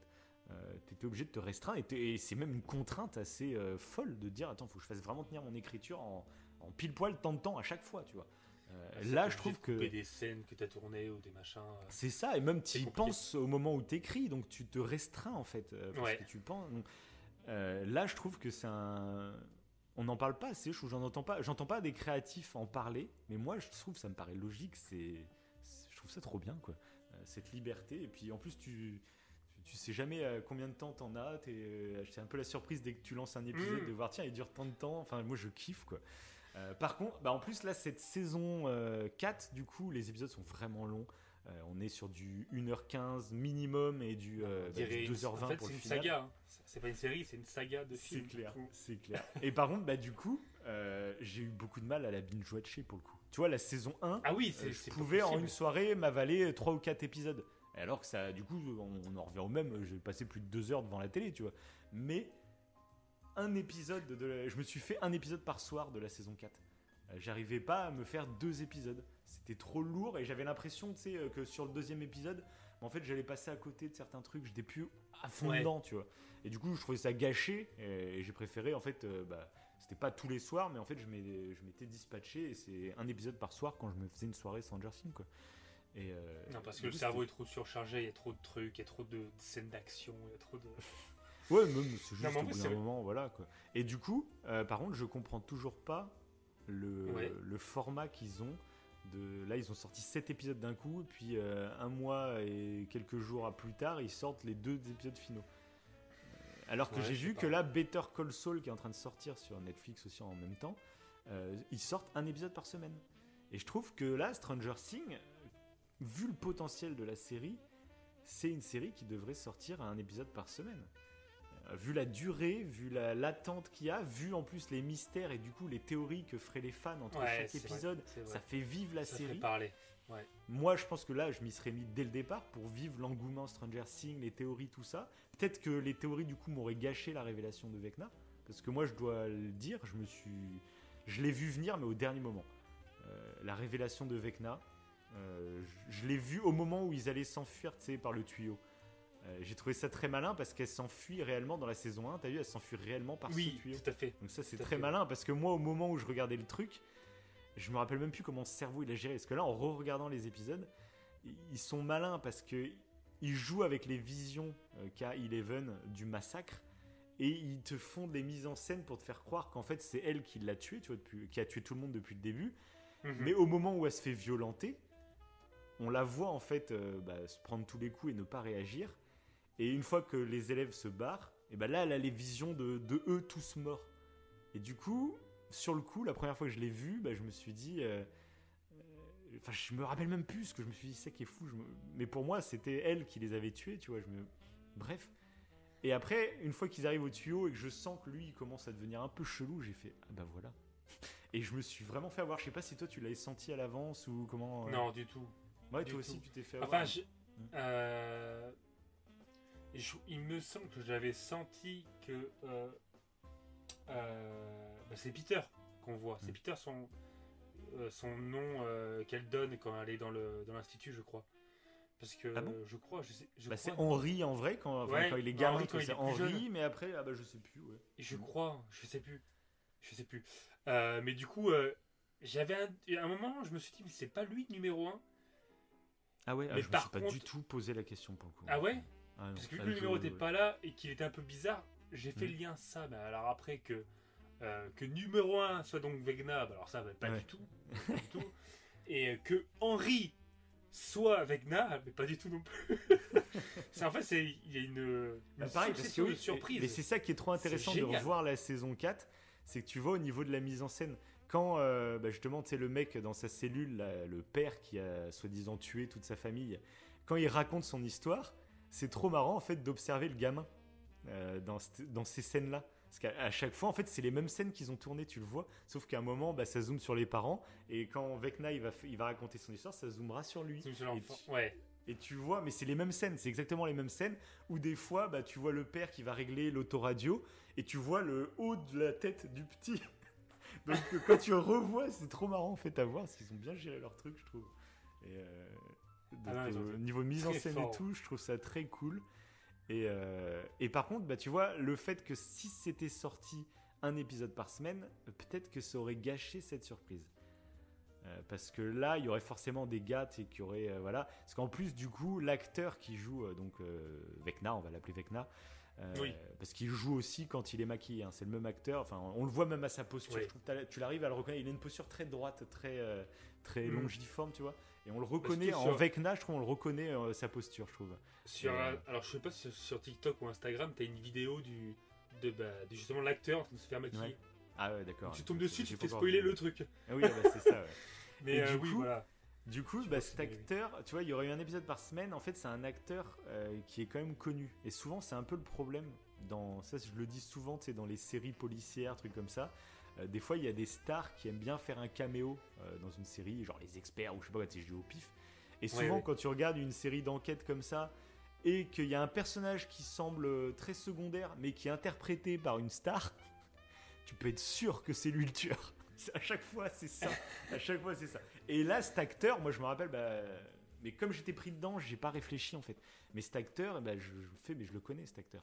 Et, et du coup, le fait que, j'ai pas regardé les saisons, euh, je m'étais pas retapé les saisons.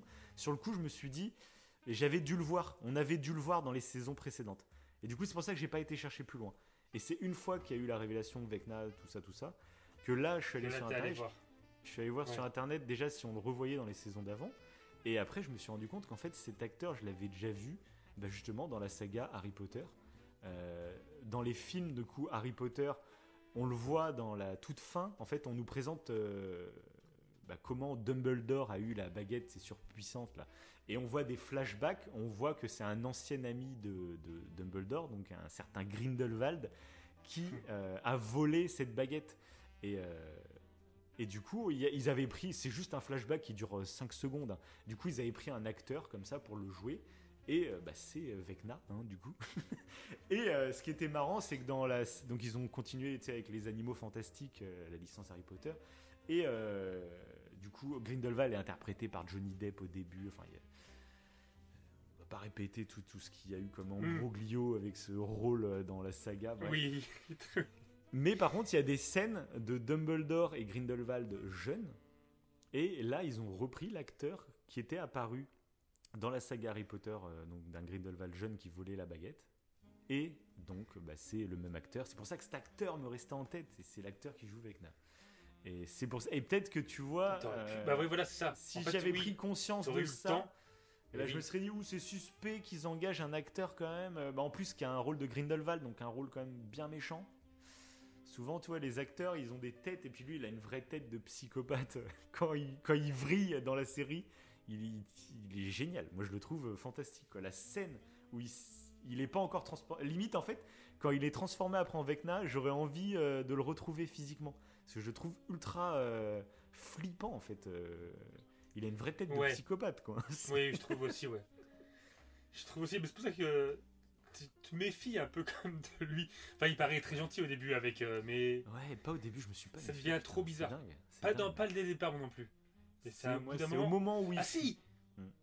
Bah oui, c'est au moment où il fuit aussi, parce que Hmm. c'est au moment où euh, 11 lui enlève la puce. Et là, je trouve qu'il fait une tête chelou. Oui, Genre bah d'un non, coup, mais sais, il y là- a un là, côté machiavélique. Oui, là, direct, là, après, tu commences à comprendre qu'il y, a un- il y a un problème. Il y, a, un- il y a un truc, il y a, il y a une anguille sous roche là, ouais. Disons que c'est à ce moment-là, quand ils sont vers le tuyau, je me rappelle plus à quel moment, mais oui, c'est. Mais euh, ça me fait penser à un truc d'ailleurs. Euh, du coup, euh, moi ça m'a fait aussi voir la Docteur Brenner, donc le fameux méchant de la saison 1 et qu'on revoit du coup dans la saison 4. Mhm. D'ailleurs, on ne sait pas comment il réapparaît. Voilà, du coup, euh, ça, ça fait partie des petites incohérences qu'ils n'ont pas corrigées. C'est clairement à la fin de la saison 1, il se fait buter. hein. Clairement, on le voit se faire bouffer par le démon Gorgon. Enfin, on voit le démon Gorgon Ouais, le choper et le le foutre fout à terre. Bref. Après, ce qui est très intéressant, c'est que dans la saison 2, euh, bah, à un moment justement, quand Eleven elle rejoint le groupe euh, de 08, euh, c'est un groupe en gros qui se venge. En fait, ils vont voler, cambrioler des riches et ces riches, ils sont pas choisis n'importe comment, c'est des gars qui ont travaillé pour le labo où 08 était enfermé. Voilà. Mhm. Et euh, du coup, euh, à un moment, bah, ils vont attaquer un mec qui a en plus agi euh, pour euh, lobotomiser la mère de, de Eleven. Donc ils vont chez lui. Et, et là, lui dit Ah, tu croyais qu'il était mort, mais il est pas mort. T'as réussi à me trouver, tu savais, quand, il, quand elle va dans, dans. Je sais pas comment elle trouve les gens, tu dans les trucs tout noirs là. Ouais, ouais. Ouais, elle, ouais. elle réussit à retrouver des gens comme ça. Et elle lui dit euh, De toute façon, euh, tu devrais le savoir qu'il est toujours vivant, puisque tu pourrais.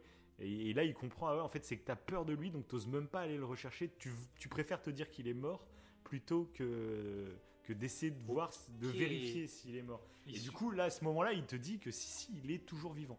Et du coup, moi, pour moi, c'est pour ça, quand j'ai regardé la première fois la saison 4, je m'étais. Parce qu'en plus, ça démarre avec lui, hein, la saison 4. Oui, ça démarre, fait, il est en train de se raser, etc. Et la première fois que j'ai regardé la saison 4, là, je me suis dit, bah ok, oui, je me rappelle vite fait de lui, mais je me rappelais plus de son Mais histoire. c'est pareil. mais Moi, je me rappelais pas qu'il était mort en fait. C'est euh, c'est ça. Quand Alors que vu, du coup, fait, bon. euh, du coup, de voir qu'en fait, bah, il, il meurt euh, normalement à la saison 1, on apprend qu'il est toujours vivant saison 2, mais saison 3, il réapparaît pas ni rien. Du coup, l'intro de la saison 4 a plus de puissance parce qu'il est vraiment de retour. Tu vois. Du coup, il y a même une petite musique qui fait. Ça. Je mais après, il y a un. Bah, il y a un. euh, on- ce qu'on kiffe, du coup, souvent, euh, de toute façon, on en parle, c'est c'est la progression des personnages. Mm. Et euh, bah, par exemple, on, on en parlait pour Max, euh, Mm. qui, qui, qui- qui change totalement de comportement. Et qui- ce qui est génial, et ce qui va sûrement changer d'ailleurs le comportement de Sinclair, vois, euh, Ouais. Lucas, dans ça. la saison 5, je pense qu'il y aura peut-être un changement aussi de comportement de sa part, ça peut être super intéressant. Mhm. Euh, mais du coup, Brenner, pour revenir sur Brenner, Mhm. j'ai l'impression. Et en fait, j'ai revu Brenner différemment euh, Ouais. en regardant la saison 1 parce que je me suis dit est-ce que Brenner, pour lui, il pense que c'est réellement 11 qui a fait le massacre? Il n'est pas au courant encore que c'est Vegna. Et que du coup, quand il recherche 11 dans la saison 1, il est persuadé que 11 est un danger pour tout le monde. Ah Et non, non, suis- non, non, non, non, non. Ben, C'est- il sait parce tu que. penses qu'il est au courant? Non, mais après le massacre de, de, de Henri, du coup, euh, il Ouais. se passe plusieurs années avant qu'elle se rééchappe. hein. Euh, il se passe plusieurs années. Elle, est- elle, est- elle tombe- en fait, elle, elle perd la mémoire à ce moment-là. Elle tombe dans une sorte de coma et elle perd la mémoire. Et, euh, Mhm. et- et après, elle, passe plusieurs années encore avant de se rééchapper. Et on sait même pas pourquoi, comment elle s'est rééchappée plus tard. hein, du coup, on ne sait pas. On sait juste qu'elle se rééchappe par le tuyau que Vecna lui avait montré. Du coup, mais c'est plusieurs années. Alors, je sais pas Et combien tu- d'années plus tard, mais c'est euh, quelques années plus tard. Il se passe quand même du temps. Et lui savait du coup. Ouais, ouais, ouais, il savait, ouais. Et c'est pour ça que même dans la saison 1, euh, il a envie de le retrouver. Et C'est ça que j'ai trouvé très intéressant, c'est que tu dis, mais euh, pourquoi déjà tu l'avais gardé euh, en tant qu'aide-soignant euh, dans Ouais, ton ça- labo? Et c'est ça que j'ai trouvé très intéressant, c'est qu'il dit, mais en fait, vous m'appeliez papa, mais moi je vous prenais vraiment pour mes enfants. Il fait, lui, en fait, je l'aimais comme un enfant. Et un enfant qui a un problème, je cherche pas à le tuer. Je j'essaye de m'adapter. Et euh, c'est pour ça qu'il lui a mis la puce qui, on, a priori, bon, ça lui coupait ses pouvoirs ou je sais pas quoi, je sais pas comment ça Ouais, c'est ça, ouais. Apparemment. Mais en ouais. gros, c'était ça. Et c'est pour ça que bah, 11, quand elle, quand elle l'envoie du coup dans l'autre monde, euh, bah, on le voit euh, plusieurs mois après, dans, au début de la saison 1, tu sais, il la plonge dans les cuves et tout, parce qu'elle est en train de, d'essayer de, le- de le trouver. En fait, elle se fait sa vision noire, là où elle peut retrouver des gens, et elle essaye de le retrouver. Et sauf qu'au bout d'un moment, bah, elle atterrit du coup dans l'autre monde. Comme, euh, mais personne n'est au courant de cet autre monde. C'est ça, c'est Et ça. sauf que, et sauf qu'à un moment, ben, elle panique parce qu'elle tombe face à un démon gorgon et tout. Elle panique et dans sa panique, euh, tu sais, elle perd contrôle de ses pouvoirs et elle rouvre la faille. Et c'est de là que la série démarre finalement, parce que la faille est réouverte et du coup, Vecna lui comprend que euh, il n'est pas condamné dans ce monde-là, il va pouvoir ressortir. C'est pour ça qu'il y a des événements après, des démons gorgons qui ouais. sortent. Il voit là, il voit, ça, bou- ça, ça bouge de sortie un petit peu, ouais. Ouais, c'est ça. Quand- Mais du coup, voilà. euh, Ok, ok, ouais. Tu vois, ouais, j'avais des doutes sur. euh, parce que je pensais que du coup. euh, ouais, parce qu'elle enferme. Elle enferme Vegna, du coup, dans le, dans le monde à l'envers. Et, je- et la faille Et était du coup, refermée. hein. et- La faille était et refermée. la faille, voilà, c'est Et ça. c'est plus je tard, pensais c'est que la faille plusieurs était, mois, était voire encore quelques ouverte. années plus tard Ok. qu'elle réouvre la faille au début de la saison 1, quoi, en gros. Ok, ok, C'est ok. Ouais, mais c'est ça qui est marrant de revoir, parce que tu notes les petits détails et... et- Et pourquoi réouvre la, la, la faille? Bah, justement, parce que, en fait, euh, bah, le, donc, le Bremer, il était en train de, de tester euh, son pouvoir pour retrouver les gens. Et euh, Ouais. il lui demandait, en fait, euh, bah, faut, euh, faut, faut aller fouiller du côté de, de, donc de 01, enfin de Vecna, quoi. Et sauf que elle, bah, du coup, ça l'a fait atterrir dans, dans Ah, l'autre monde. Ok, Voilà. tu- d'accord, d'accord. Et quand elle est tombée face à un démon gorgon, elle a totalement paniqué. C'était encore plus une gamine en plus à l'époque. Et tu sais, elle avait pas le contrôle de ses pouvoirs à fond. Et en Mhm. paniquant, en fait, elle a, elle a fait son cri là, ça a tout pété autour d'elle et ça a ouvert une faille en fait entre les deux mondes. Ok. Et elle a pas fait exprès, tu vois, elle l'a ouvert. Et c'est pour ça que Vecna, c'est ça que j'ai trouvé génial aussi. C'est la saison 3, elle perd ses pouvoirs. Et Vecna, il lui dit en fait, euh, quand j'ai vu, enfin j'ai vu que donc tu as réussi à ouvrir une faille donc dans la saison 1 et dans la Ouais. saison 2 tu as réussi à la refermer. Et il fait, euh, du coup je me suis rendu compte que ça c'était un pouvoir que je n'avais pas. C'était le fait de pouvoir ouvrir des failles entre les mondes. Et c'est pour ça qu'en fait euh, dans la saison 3 Purée. euh, bah, il, lui niaque la jambe et il est, on pensait qu'il voulait la tuer mais il lui niaque juste la jambe et il lui prend en gros son pouvoir. Et, Ouais, avec le euh, flagelleur mental, là. C'est ça voilà. Avec... Et ouais. Et du coup, il lui prend son pouvoir à ce moment-là. C'est pour ça qu'elle elle perd ses pouvoirs. Parce qu'en fait, lui, il les a. Et c'est pour ça qu'il arrive, du coup, dans la saison 4, à ouvrir des portails. Ah ouais, ah ouais, ce détail de fou. Ah oui, oui, oui, c'est ça. C'est euh, voilà. Et du coup, tu- c'est pour ça que je trouve ça génial. C'est que ça a sûrement été écrit après. Ils avaient peut-être pas tout le plan en détail depuis le début, mais du coup, ça donne de l'intérêt même aux, sa- aux saisons précédentes que je trouvais euh, qui commençaient à se répéter. Tu vois, bah en fait non. Il y a à chaque fois maintenant quand tu le revois avec un œil nouveau. C'est pour ça que j'ai enchaîné les saisons. À la base, je voulais regarder que la saison 1. Mais quand j'ai compris, bah en fait non. À chaque fois, il va revenir. À chaque fois, on va en apprendre plus euh, sur Vecna et tout. Bah, j'ai pas pu m'empêcher de regarder tous les autres épisodes. Et tu comprends tous ces petits détails tu fais mais non mais c'est trop bien. Ah oui, c'est excellent. C'est excellent, mais c'est vrai que quand, quand tu y repenses comme ça, c'est que la saison 1, euh, avec le démon Gorgon, du coup, qui est le méchant principal, il y a vraiment un mystère, on le juste un voit pas. C'est juste une, Ouais, oui, une ça- c'est créature de l'autre monde. hein. Mais Tout à en saison 1, tu le Et sais au pas. début, Mm. mais au début, en plus de la saison 1, tu penses qu'il n'y en a qu'un seul. Oui, bien sûr. Euh, et alors qu'en fait, il y en a plein. Mais du Mhm. coup, le, le monstre a une certaine. euh, euh, alors que c'est pas Vecna du tout, c'est comme tu dis, c'est un sous-fifre. Mais il a une Oui, certaine. il a une aura, tu vois. Et Ah, on le sûr. voit pas.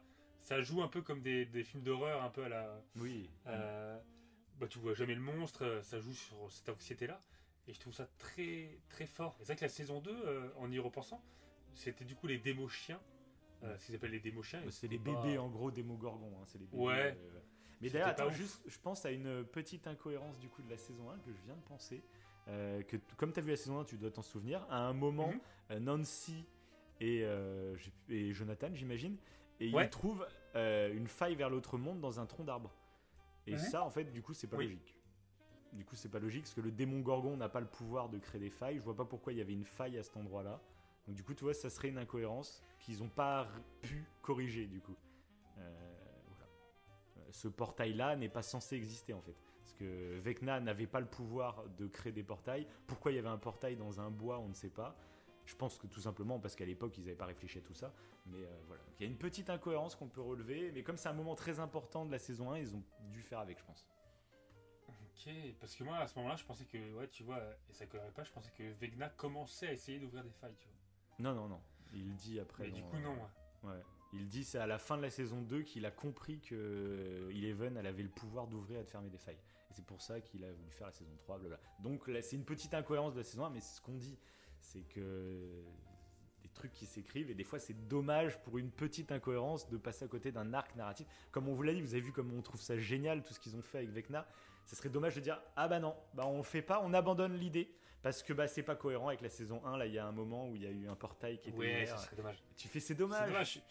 Il faut accepter ce genre de petits détails, je pense. Bah oui, oui, oui, surtout que bah, il crée ce, ce grand méchant qui est Vegna, mais en- Mm. l'univers déjà en tant que tel de Stranger Things, Mm. il est dingue. Je trouve Ouais. l'idée en fait d'avoir fait un monde à l'envers qui est coré- plutôt cohérent, il y a un côté un peu science-fiction.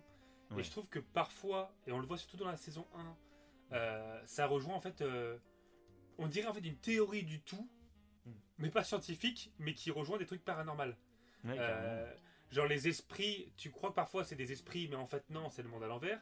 Tu Mm. crois parfois que c'est des ovnis, mais en fait non, c'est le monde à l'envers. C'est Ouais, comme s'ils avaient créé une théorie de tout, de ce qui n'est pas encore expliqué euh, Mm. dans, ce, que- dans le monde actuel. quoi. Donc il y a un côté ancré dans le réel que je trouve Ah génial. oui, tout à fait, tout à Ouais. fait. C'est- Et ça, Mais ça super parle en plus de plus en plus des, des multiples dimensions, etc. Donc Ouais, c'est un truc en plus qui est un peu au goût du jour, à mais d'une Interstellar, version. Ouais, il y a, il y a Mm. Interstellar, ou dans Interstellar, pareil, il y a- il y, a ce côté un peu où tu vois euh, un truc paranormal, en fait, c'est pas vraiment paranormal, c'est scientifique. Mm. Et ben là, je trouve que c'est un peu, un peu pareil avec les monstres et tout. Et Ouais, je carrément. que rien qu'au niveau de l'univers, ils ont été très forts. Et clairement, bah ouais. c'est- c'est vrai qu'en plus on se plaint, on se plaint beaucoup qu'on a que des suites de choses, etc. Et je trouve Stranger Things finalement c'est une licence qui est très récente et c'est à applaudir aussi en fait. Ils sont en train de bâtir un univers là en ce moment en direct. Euh, et je trouve ça euh, c'est génial.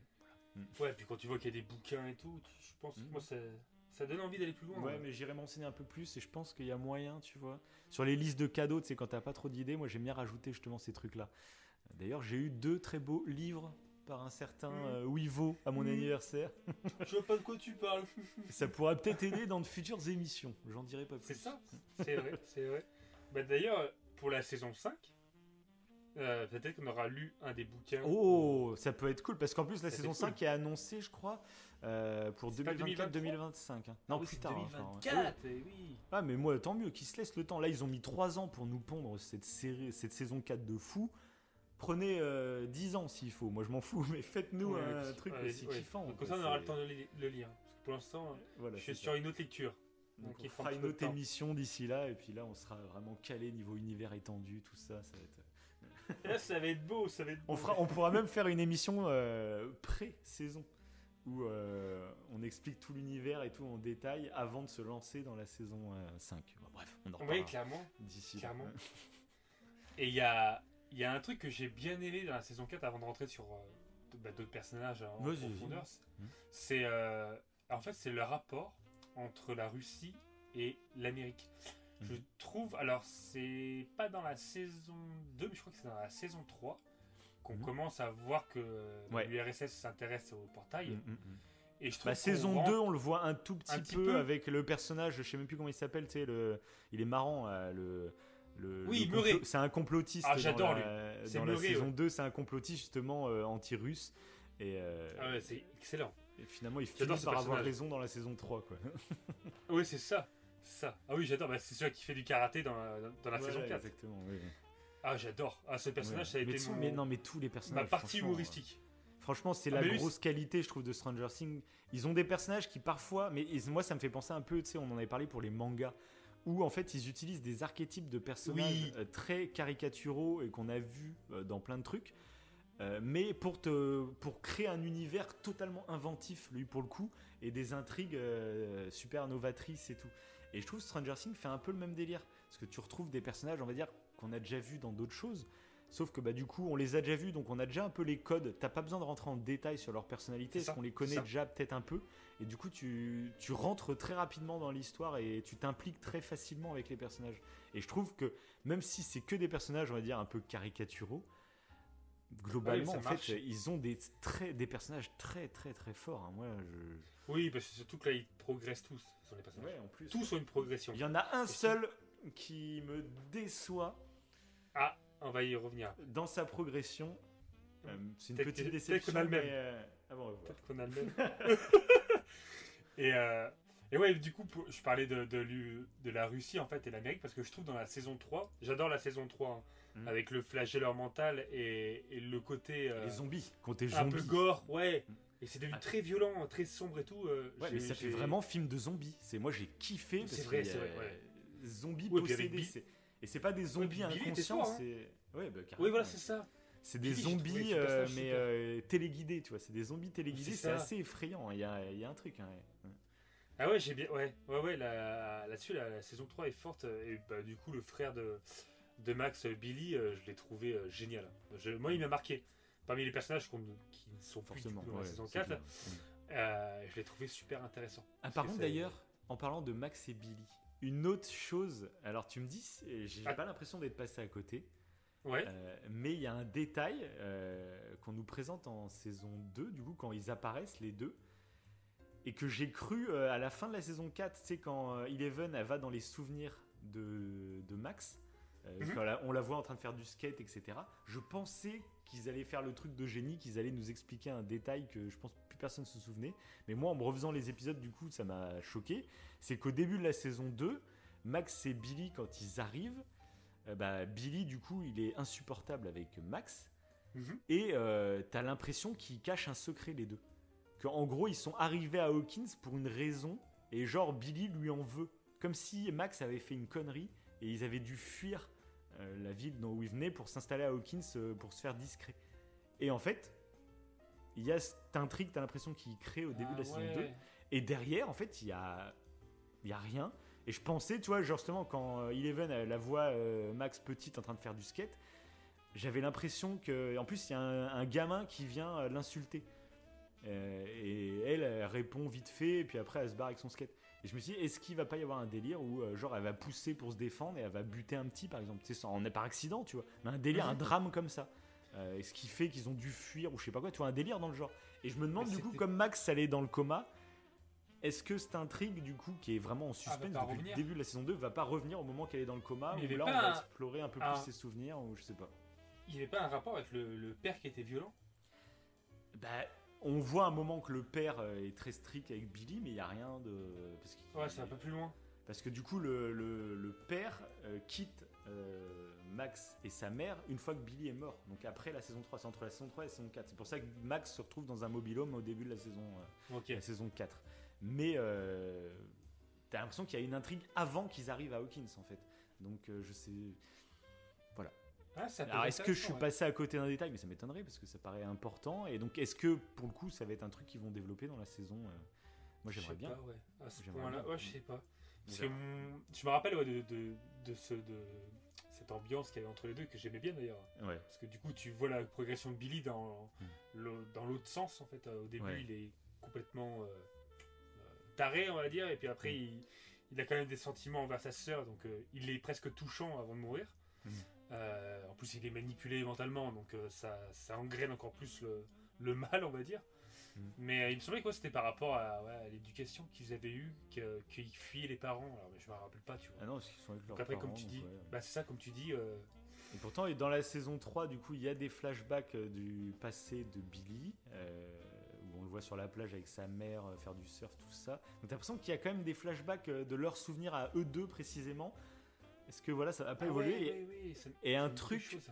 Un truc que j'ai vraiment kiffé euh, concernant Maxine pour montrer à quel point la profondeur du personnage est ouf, c'est le fait que, bah, tu sais, justement, elle va pleurer sur la tombe en disant euh, voilà, qu'elle regrettait son frère, qu'elle l'aimait, blabla.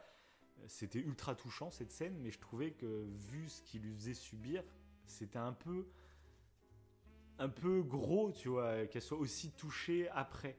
Et là, Mhm. où ça bascule, c'est quand elle, elle parle avec Na et qu'elle explique vraiment le fond de ses pensées, qui sont des fois, euh, euh, tu sais, c'est des choses que tu ressens qu'il faut pas ressentir. Mais là, qu'elle t'explique qu'en fait, au moment où elle l'a vu en train de se faire tuer, bah, il y avait une part d'elle qui était un peu contente. C'est horrible parce qu'elle était attristée en même temps. Tu vois, il y a plusieurs émotions qui se sont battues en elle. Et ça, j'ai trouvé d'une profondeur. J'ai trouvé ça génial psychologiquement. Et là, j'ai fait, mais oui, mais là, le personnage est ultra cohérent du coup. Parce que c'est son frère, donc elle l'aime, mais en même temps, il l'a traité vraiment comme une merde. Et du Mm. coup, il y avait ce conflit, tu vois, dans sa tête. Et le fait qu'elle s'en serve après pour invoquer Vecna, etc., j'ai fait, mais là, masterclass. Je fais là, euh, le personnage, je trouve, est parfaitement écrit euh, dans sa complexité, en fait. euh, Dans, dans- c'est pas euh, noir ou blanc, tu vois, je t'aime ou je t'aime pas, c'est plus ça, complexe. Et la nuance, je l'ai trouvé géniale, quoi. Et en plus que ça serve à invoquer Vecna pour. euh, j'ai trouvé, enfin, j'ai fait bravo. Mais il joue beaucoup en fait sur le sentiment de culpabilité, je trouve. Parce que là, du coup, elle Mhm. se sentait coupable euh, d'avoir pas apprécié, mais d'avoir ressenti le fait qu'en fait, elle, elle- acceptait sa mort, limite elle le souhaitait. Mhm. Je trouve que Elf, pareil, a un sentiment de culpabilité du fait qu'elle est responsable, entre guillemets, d'avoir ouvert les portails, donc elle est responsable du mal qui règne sur Hawkins. Mhm. Et t'as Nancy aussi qui a ce senti- sentiment de culpabilité qu'on voit dès la saison 1 du fait que, en partie à cause d'elle, bah, il y a sa meilleure amie qui est morte. Ah par un démon ouais. Et il y a toujours. euh, et ça les suit jusqu'à la fin, je trouve. Mhm. C'est assez intéressant ça. Sentir, Bah, en plus, Vecna s'en sert. Vecna s'en sert. Ouais, c'est ça, euh, c'est ça. De fou, quoi. Et c'est des failles un peu. euh, Ouais, ça. Des... Quand tu fais l'analogie à Harry Potter, c'est intéressant, je trouve. Parce que tu pourrais y avoir des points euh, intéressants, même euh, vu qu'Harry Potter bah, s'est inspiré euh, de, la... de... de la psyché de Carl Jung. Là, c'est pareil, je trouve. Il y a des. Avec la- le côté obscur, tu sais, euh, des personnages et tout. là, c'est intéressant. Bon, du coup, je vais essayer de réussir à placer ce que je voulais dire sur la Russie. Ah oui, c'est parce que vrai. je l'ai toujours pas dit. Euh, la... Et justement, en fait, dans la saison 3, je trouvais par contre ce qui était euh, dans mes souvenirs, hein, c'est qu'il y avait vraiment ce cette opposition Russie-Amérique un peu trop caricaturale et manichéenne, je Mhm. trouvais. Où les Russes c'était les méchants et les Ouais, Américains, bah, du coup, c'était les gentils. Et euh, Mais après, là, ça, collait, tu euh, vois, ça colle dans l'ambiance parce que globalement, même Stranger Things, il y a des côtés très euh, caricaturaux, comme on disait, pour les personnages, mais ça colle Mhm. dans l'ambiance, tu vois. Et justement, en début de saison 3, quand ils ont fait venir les Russes, ça rappelait les vieux films de l'époque. euh, Tout à fait, bah, avec le, le côté guerre froide, etc. le- Ah ouais, c'est ça. Ça rappelait ça très clairement, et du coup, c'est intéressant, comme tu vas dire, je pense, avec l'évolution que ça a dans la saison. Voilà, dans la saison 4. Mm. Et, euh, voilà, c'est ça. La saison 4, on... Surtout vu le contexte Là- actuel en plus. Oui, en plus, ouais. Là, en plus, où justement, bah, il y a un personnage russe que je que j'adore. Ouais, c'est j'aime lui beaucoup, qui ouais. aide Mm. Hopper. Bah, le, le maton, Et, euh, le ouais, maton corrompu. je le trouve, euh, je trouve euh, touchant aussi. Bah, même Yuri, même Yuri, j'aime bien dans sa connerie, j'aime bien Yuri aussi. euh. Ah ouais, Yuri m'a fait rire lui aussi. ah ouais, c'est, il est complètement baisé lui aussi. Murray qui imite Yuri aussi, j'ai trouvé ça trop. Ah ouais, trop, trop. C'est Murray, il a fait trop rire. hein. Bah, me- la- la- le duo Murray-Yuri dans la saison Ouais, 4, ouais, mourir de rire. Ouais, c'est vrai. Quand ils se combattent et tout, euh, quand il fait du karaté, mais je te jure. Ah, j'ai, j'ai adoré ces personnages. Mais c'est vrai que ouais, ça a apporté du coup cette nuance qu'il n'y avait pas dans la saison 3, qui était bien aimée parce que du coup dans la saison 4, bah, on, on perd le, côté- euh, le côté manichéen. Non, et puis même, il y a un Euh, côté, je trouve, actuel qui est euh, en message pour euh, Russie-USA, on va dire, de cette saison, que je trouve super intéressant, surtout dans le climat actuel, en fait. Oui. C'est le fait qu'en fait, ben, on est en train de se faire la guerre, mais en fait, il y a, peut-être des menaces plus graves, en fait. Et il y a des trucs qui on pourrait limite s'allier pour, euh, pour affronter cette menace. Et ça rend, je trouve, les conflits humains finalement totalement dérisoires, totalement, euh, tu vois. Il y a un message Mhm. un peu comme ça qui, je pense, n'est pas anodin vu la situation actuelle. Et euh, du, tu passes de la grosse caricature de la saison 3 à un message beaucoup plus nuancé en saison 4, je trouve, laissé et transformé. Oui, mais surtout qu'en plus, ils jouent sur le fait que Yuri et Hopper, Mm. euh, on voit qu'ils ont les mêmes convictions, ils veulent euh, revoir leur enfant en fait. Enfin, Hopper, du coup, c'est pas, euh, il veut voir sa fille, on va dire, adoptive, qui est Mm. 11. Et Yuri, lui, oui, tu te rends compte que. Et ils même le plus en gros fait. des traîtres, en fait, eh ben, il, a Ouais, la- en c'est fait, ça. il a les les mêmes valeurs que celui C'est ça, aimes, en fait. exactement. Donc, c'est- c'est juste Voilà. qu'il est dans l'autre camp et du coup, tu, tu le vois différemment, mais c'est. Voilà. C'est vrai que c'était- ouais, cet arc, il était super intéressant là-dessus. Et je bah, en parlant de, en parlant de cet Ouais, arc, un truc. Alors, je crois pas que je t'en avais parlé. Je sais plus. Peut-être que je t'en avais parlé, mais je sais plus. Bah, tu vas me dire. C'est Ouais. euh, bah, pour parler de Joyce. Ouais. euh, donc la mère de, de Will et Jonathan. Enfin voilà, elle est là depuis la saison 1. Euh, déjà, j'aimais, j'aime beaucoup l'actrice. Super talent. Oh ouais, mais. Et je trouve elle a Talent un style, génial. elle a une dégaine. Je trouve elle a une façon de se tenir. j'adore. En plus, du coup, c'est c'est la VF euh, d'une autre série que j'aimais bien. Euh, c'est Desperate Housewives et il y a une femme qui s'appelle Suzanne. Alors c'est Suzanne Mayer et là c'est Joyce Bayer. c'est c'est le même. euh, Ouais. les noms de famille se ressemblent et c'est la même actrice de doublage française que j'adore, je, je la trouve géniale, ultra talentueuse. Et du coup, je retrouvais le personnage de Suzanne de Desperate, je l'ai retrouvé dans, Dans Joyce. Joyce. Euh, je trouve qu'elle a les mêmes mimiques, elle a un peu bah, toute façon, la même voix, donc forcément. De la Mais- maladresse aussi. Mais alors, un truc qui s'est passé là dans cette saison 4 qui est complètement dingue. Je regardais Joyce et je fais, mais c'est Winona Ryder. Et euh, je savais qu'elle avait un nom. euh, elle était assez réputée dans le métier. Winona Ryder, euh, à l'époque, c'était une des stars de la saison 1 de Stranger Things. Parce que tous les autres acteurs, quasiment. bah, Il y avait en gros bah, Hooper et elle, c'était un peu les deux stars de la série. C'était les deux Ouais. acteurs connus. Hooper, je sais que par exemple, il avait joué dans Hellboy, qui avait fait un bid monumental. Mais euh, bon, voilà, c'était un acteur. C'était pas une star euh, de ouf, mais euh, c'est C'est un acteur déjà Hellboy. confirmé. Ouais, c'est ça, ouais. Ah ouais C'est. Oui, c'est lui. Ah ouais Ah, je vais m'en mater le boy, moi. Et du coup, en fait, c'était ces deux acteurs euh, qui étaient, on va dire, enfin, c'était des acteurs expérimentés, contrairement à tout le reste du casting où c'était des, des petits nouveaux, quoi, tu vois. Ouais. Et, et ce qui est super intéressant, c'est que du coup, bah, je savais que Winona Ryder avait cette réputation, mais euh, je, je connaissais aucun de ses films. Et pourtant, son visage me disait quelque chose. Et là, du coup, en saison 4, je sais pas pourquoi je l'avais pas fait avant, mais en saison 4, je suis allé me renseigner du coup sur sa filmographie. Et là, j'ai découvert un truc. C'est qu'en fait, Winona Ryder, bah, Winona Ryder, c'était mon amour d'enfance dans Édouard aux mains d'argent. C'est la, c'est la Ah copine ouais, d'Edouard mains d'argent. Dans Edouard aux mains d'argent, j'étais amoureux de cette fille quand j'étais gamin. Et ça m'a fait bizarre. J'ai fait punaise. euh, de la revoir maintenant et je l'ai pas vue entre temps en fait, tu vois. Et, et, ça, et c'est pour ça que son visage me. Il y avait un truc qui m'alertait dans ma tête, qui me disait il y a un truc bizarre. Euh, mec, t'es- amoureux d'elle, t'étais amoureux d'elle, re- reconnais-la.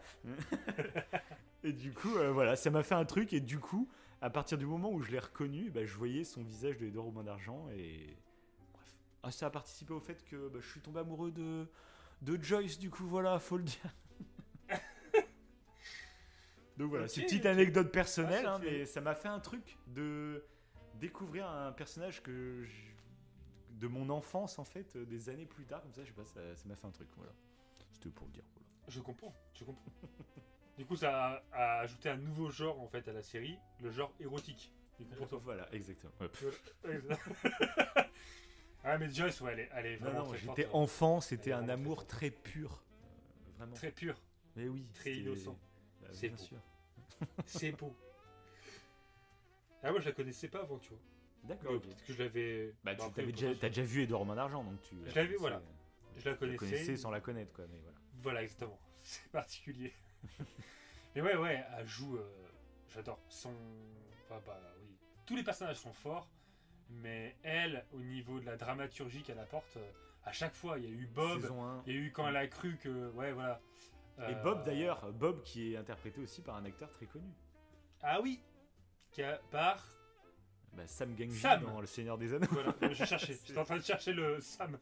Ouais. Et, et là, je l'ai reconnu moi grâce à son doubleur français aussi. euh, Ah ouais euh, bah, C'est celui qui fait Cartman euh, dans South Ah oui. Park, etc.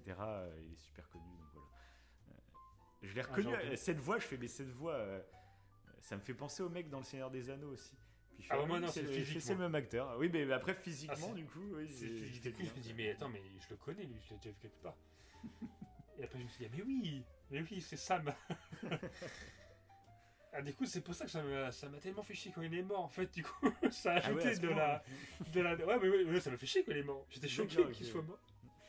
Mais c'est vrai qu'à chaque fois, Joss, en fait, quand il pense, il y a un truc. Saison 1, c'est son fils. Mhm. Saison 2, bah, c'est Bob. Saison 3, c'est Hooper. Il y a Ah, qu'à c'est saison clair, 4 où. euh, Ça se où passe ça, va, ça va. Ou un défi quand même, euh, euh, part à l'aventure pour aller rechercher à Hooper. Ouais. Mais euh, ouais, son... elle joue extrêmement bien.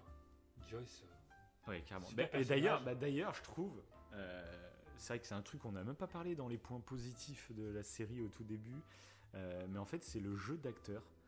Je trouve, en plus, des séries avec des enfants, sais, c'est très très casse-gueule. Euh, J'ai une mention Oui, c'est sûr. spéciale, moi, à deux personnages pour le coup. C'est donc, je vais, je vais Onze. lire les. Voilà, je, attends, je suis en train de sortir. J'ai essayé de faire une, une transition, genre je connais le nom des, Bon, 11, tout le monde la connaît, hein, c'est Millie Bobby Brown, euh, voilà, qui est, Ah ouais. une star hein, maintenant, c'est une star de ouf. Mais il y a aussi Noah Schnapp, je trouve. Donc c'est l'acteur qui interprète le personnage de Will, euh, que du coup dans la saison 3 m'avait paru assez anecdotique. Pareil dans ce début de saison 4, assez anecdotique. Et c'est en revoyant la, la saison 1 et la saison 2 qu'en fait je trouve le gamin, il est sensationnel en fait dans son jeu d'acteur. Euh, Ah, que moi, ce soit j'aime en saison. Ah bon? Ah oui, mais ça, ça, bon. Ah d'accord, donc c'est le personnage que t'aimes pas. Ah oui, Bah, moi, moi, c'est non, le- mais, mais moi je parle du Ah jeu oui, d'acteur, hein, je parle pas du personnage, je parle du jeu d'acteur. J'étais Je- oui, il joue bien. Après, Je- Non mais c'est même impressionnant en fait. Dans la saison 2, quand il est possédé, quand il a ses crises de... euh, où il est en train de trembler dans tous les sens, quand il est en colère parce qu'il est possédé par...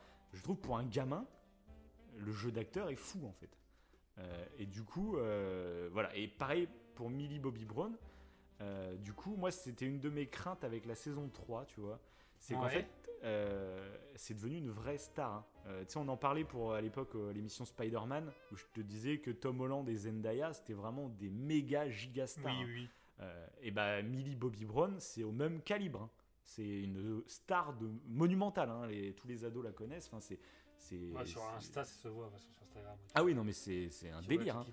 Et du coup, euh, la saison 3 m'avait un peu fait peur à ce niveau-là parce que je la trouve vraiment excellente en saison 1. Euh, je trouve, elle en plus, elle était vraiment jeune à ce moment-là et elle a des expressions faciales, des mimiques parce que tu sais, elle joue un personnage qui est très apeuré et qui est un peu, Ouais, qui- euh, un peu Qui troublée, pas le qui- monde extérieur. Voilà, c'est ça. Et du coup, elle a des réactions, elle a des, des mouvements de, de visage euh, où c'est juste un petit bout de la, lèvre qui bouge ou je sais pas quoi. Enfin, elle m'a vraiment bluffé à ce niveau-là. Et euh, même, euh, je trouvais que plus les saisons passaient, avec la saison 2 et la saison 3, où là, clairement, en fait, euh, elle faisait plus du tout enfant un peu dérangée psychologiquement, tu vois, de délire comme ça. Et limite, elle devenait une adolescente à peu près normale, à rembarrer son petit copain. Même physiquement, je trouvais que bah là, ça y est, elle avait une, be- une belle coiffure, etc. Et je me disais, j'ai un peu peur du truc. Tu sais, il y a des, des acteurs ou des actrices qui acceptent des rôles quand ils sont pas connus. euh, et qui, une fois qu'ils deviennent connus, bon, bah là, par contre, c'est mort. hein. Euh, maintenant, moi, je veux ma belle coiffure, euh, je veux mes belles fringues, je veux être stylé, ça Mhm. fait partie de mon contrat, c'est- tout tu ça. m'en- Tu m'en avais, tu m'en avais parlé ouais, en message. Et- vocal. Ouais. Et j'avais un peu Ouais. peur de ça. Et franchement, cette saison 4, encore une fois, quand je te dis que le traitement des personnages est génial, dans cette saison 4, je trouve Millie Bobby Brown fantastique. Je... Déjà, elle est à un retour, on va dire, à- euh, elle est maltraitée dans tous les sens. Elle est, euh, on lui coupe les cheveux, on lui. C'est retour à ça. Et elle a vraiment un rôle où elle est dans, des situations euh, psychologiques vraiment dures où elle joue une gamme très agrandie, je trouve, de personnages. On retrouve aussi le côté beaucoup plus enfant euh, sauvage, Oui, c'est vrai. dire. On le retrouve vrai. beaucoup plus dans cette Tu saison. des mimiques 3. de la saison 1, Ouais, mais, exactement. alors qu'elle est beaucoup plus grande. Ouais, mais elle Euh, retrouve son. mais- Et c'est logique parce qu'elle retrouve c'est son papa, on va dire, tu vois. Elle retombe dans son passé et tout, donc c'est Voilà. logique. Et, euh, et je trouve aussi fort, le ouais. travail qu'ils ont fait du coup sur euh, le deepfake euh, pour la montrer jeune. Alors j'ai pas été me renseigner pour savoir si, comment toutes les scènes ont été faites ou quoi du coup, mais en revoyant les scènes, je me dis qu'il y a pas mal de scènes euh, où c'est des- un faux visage, tu vois, comme ils ont fait avec Star Wars où ils mettaient des trucs et tout. Ouais, après, certains, tu le, tu le vois un peu, ouais. Ouais, c'est ça, ouais. Je Certains revisionnages, on voyait, mais bon, c'est globalement, c'est quand même euh, très très cool, je trouve. Oui, c'est super quali. Et, et c'est ultra lisible. Le fait qu'on sait ce qu'elle est en train de. Elle revit ses souvenirs quand elle est gamine, tu vois. Même si on la voit la plupart des scènes avec sa tête de, de- de maintenant, tu vois. Donc Oui. Très, très bien ce qu'ils ont fait. Et donc voilà, je. Niveau jeu d'acteur, moi, c'est vraiment les deux acteurs euh, qui m'ont le plus impressionné. Peut-être en partie par leur âge, hein, parce que les autres acteurs sont très bons, mais eux deux, Ouais, par rapport mm. aux autres gamins, euh, genre j'adore Dustin, mais en termes d'acteur, euh, je le trouve moins bon, tu vois. Euh, niveau performance d'acteur, je trouve il est moins bon que ces deux-là. Je parle juste des acteurs et pas des personnages. Voilà. Même si pour Millie, Millie Bobby Brown, du coup, donc Eleven, je trouve que le personnage est génial. Et là où on va peut-être se rejoindre, c'est sur le personnage de Will. Du coup, donc pourquoi tu l'aimes pas? Bah, c'est une très bonne question. Je crois que je, je ne supporte pas sa gueule. Je Ah, D'accord. je vais trop violent. c'est- Non, c'est pas tout. c'est pas ça. Non, ouais, j'ai du mal avec ce. euh, lui, lui, en fait, alors peut-être c'est ça qui me dérange. Lui n'a pas progressé. Euh, on bah, parle justement. de progression des Euh, personnages. Ouais. Et euh, j'ai l'impression qu'il n'y a pas eu de progression. Il y en a eu, mais pas, euh, pas au niveau de son comportement. En fait, Euh, quand Mhm. tu le vois dans la saison 1, quand tu le vois dans la saison 4, il a les mêmes mimiques. Il a... Alors après, c'est peut-être fait volontairement aussi. Oui, mais bah moi, pour moi, euh, c'est un enfant qui a vécu des trucs atroces et qui, du coup, euh, Ah, tu, tu penses que du coup, c'est une volonté en fait de la part de. Bah oui, de toute façon, forcément. Bah moi, je trouve qu'il y a un, justement sur ce personnage de Will, je voulais y revenir, parce que je trouve qu'il y a un petit acte manqué euh, avec cette saison euh, 4. C'est le seul personnage de la saison 4 que je trouve que c'est dommage. Euh, c'est que je sais même pas si t'as remarqué, mais en fait, euh, on nous fait comprendre qu'il est gay. Oui, oui, qu'il est, bah, qu'il est amoureux de Mike, ouais. Voilà. Et du Et coup, j'ai trouvé ça, j'ai trouvé ça dommage. Euh, Parce que je déteste les gays. J'ai craqué Qui pète un câble. Ah, c'est clair Non, Ah, non, c'est. euh, on en a déjà parlé, c'est moi, au contraire, j'aime bien quand il y a une représentation et tout euh, dans, la- dans Oui, c'est les œuvres. C'est, au contraire, je trouve ça nécessaire. mais, Mais- craque totalement. mais, non, mais pour ce personnage-là en particulier, je trouve que ça a été dommage de le rendre gay. Euh, pourquoi? Euh, Tout simplement parce que cet arc du euh, j'ai du mal à avancer, euh, il démarre en fait dans la saison 3.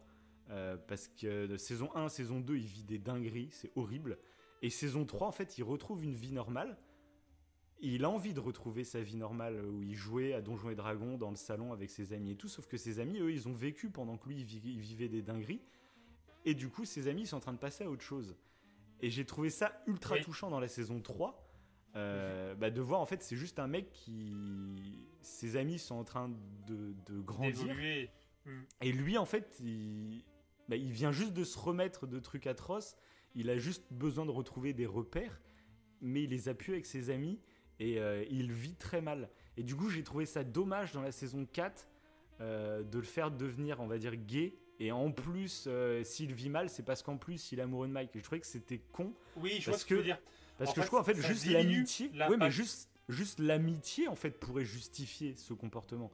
Ah oui.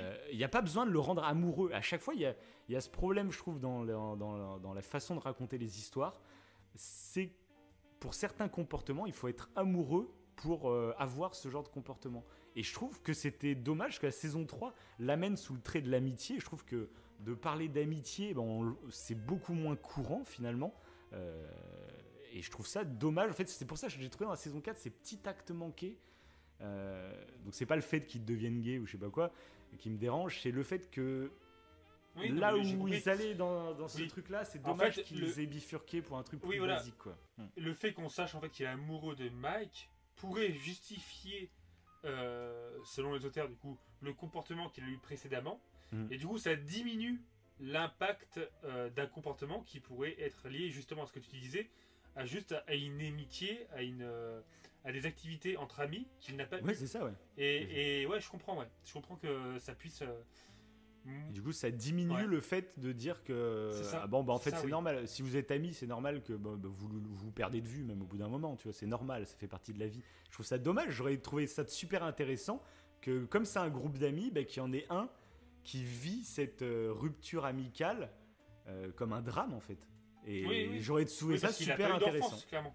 Il En pas eu plus, d'enfance. mais Enfin, même il- sans parler de tout ça, et je trouve ça, ça aurait été intéressant parce que c'est un truc qu'on voit beaucoup moins souvent que, que les déceptions Mhm. amoureuses qu'on voit dans mille et un trucs, tu vois.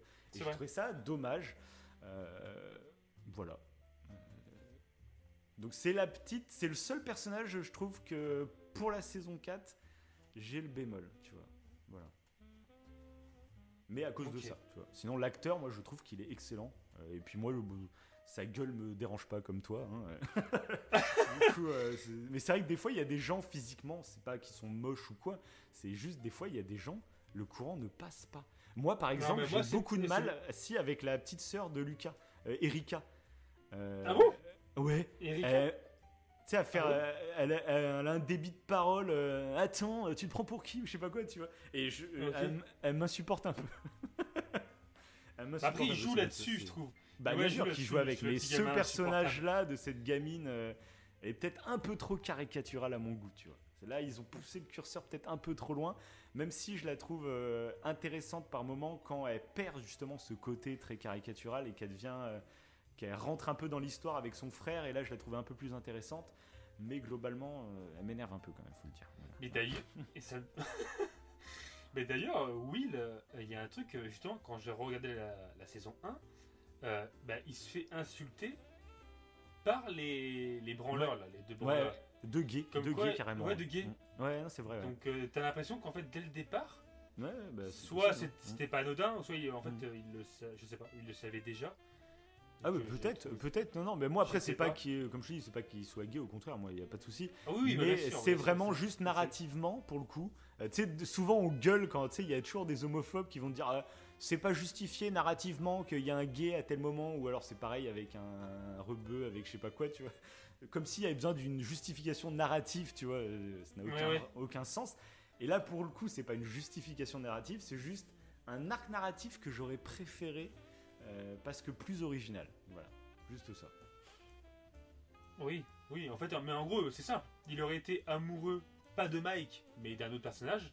Et bah, du coup, ça aurait gardé, euh, justement. qui vivent euh, la rupture Voilà. de son amitié Voilà, c'est ça, comme un drame, tu vois. C'est ça. et- C'est pas le fait qu'il soit homo, on s'en fout, c'est qu'il- le fait qu'il soit euh, amoureux, en fait, bah, d- Ouais, ouais. d'un de ses potes. Puis ça partait Et ça bien, je trouve, au début de la saison. En plus, tu sais, il s'engueule avec Mike en disant, bah, en fait, on s'est pas vu depuis quasiment un an et t'as t'as parlé qu'avec 11 moi euh, tu m'as même pas adressé la parole tu vois je trouvais ça intéressant justement de voir des rapports amicaux Mais qui oui. changent et il y en a un qui se rend même pas compte qu'il est en train de changer tu vois j'ai trouvé ça ouais, ça. j'ai trouvé ça intéressant Mais moi, je pensais qu'il était amoureux de 11 du coup. Au début, c'est avant qu'il euh, Ah ouais. fasse ses déclarations à Mike.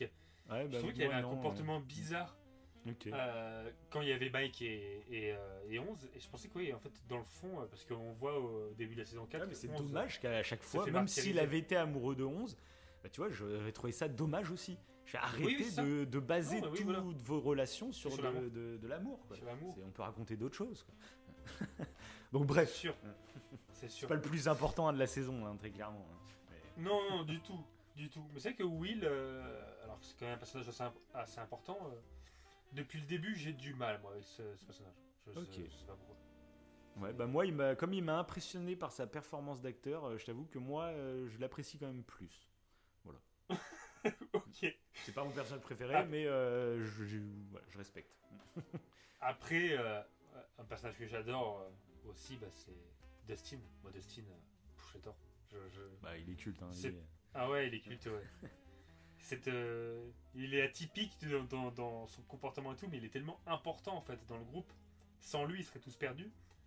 Je Mm. pense, j'adore ces personnages. Même le Bah, fait en plus, soit moi, amoureux ce bah, que, bah, moi, ce que j'aime beaucoup, c'est que, bah, pareil, c'est au début, quand tu démarres la série, c'est vraiment le cliché donc, qui est déjà dans un groupe de geeks. Puis en plus, c'est le, c'est le petit qui a une tête, on va dire, un peu bizarre quand même, faut le dire.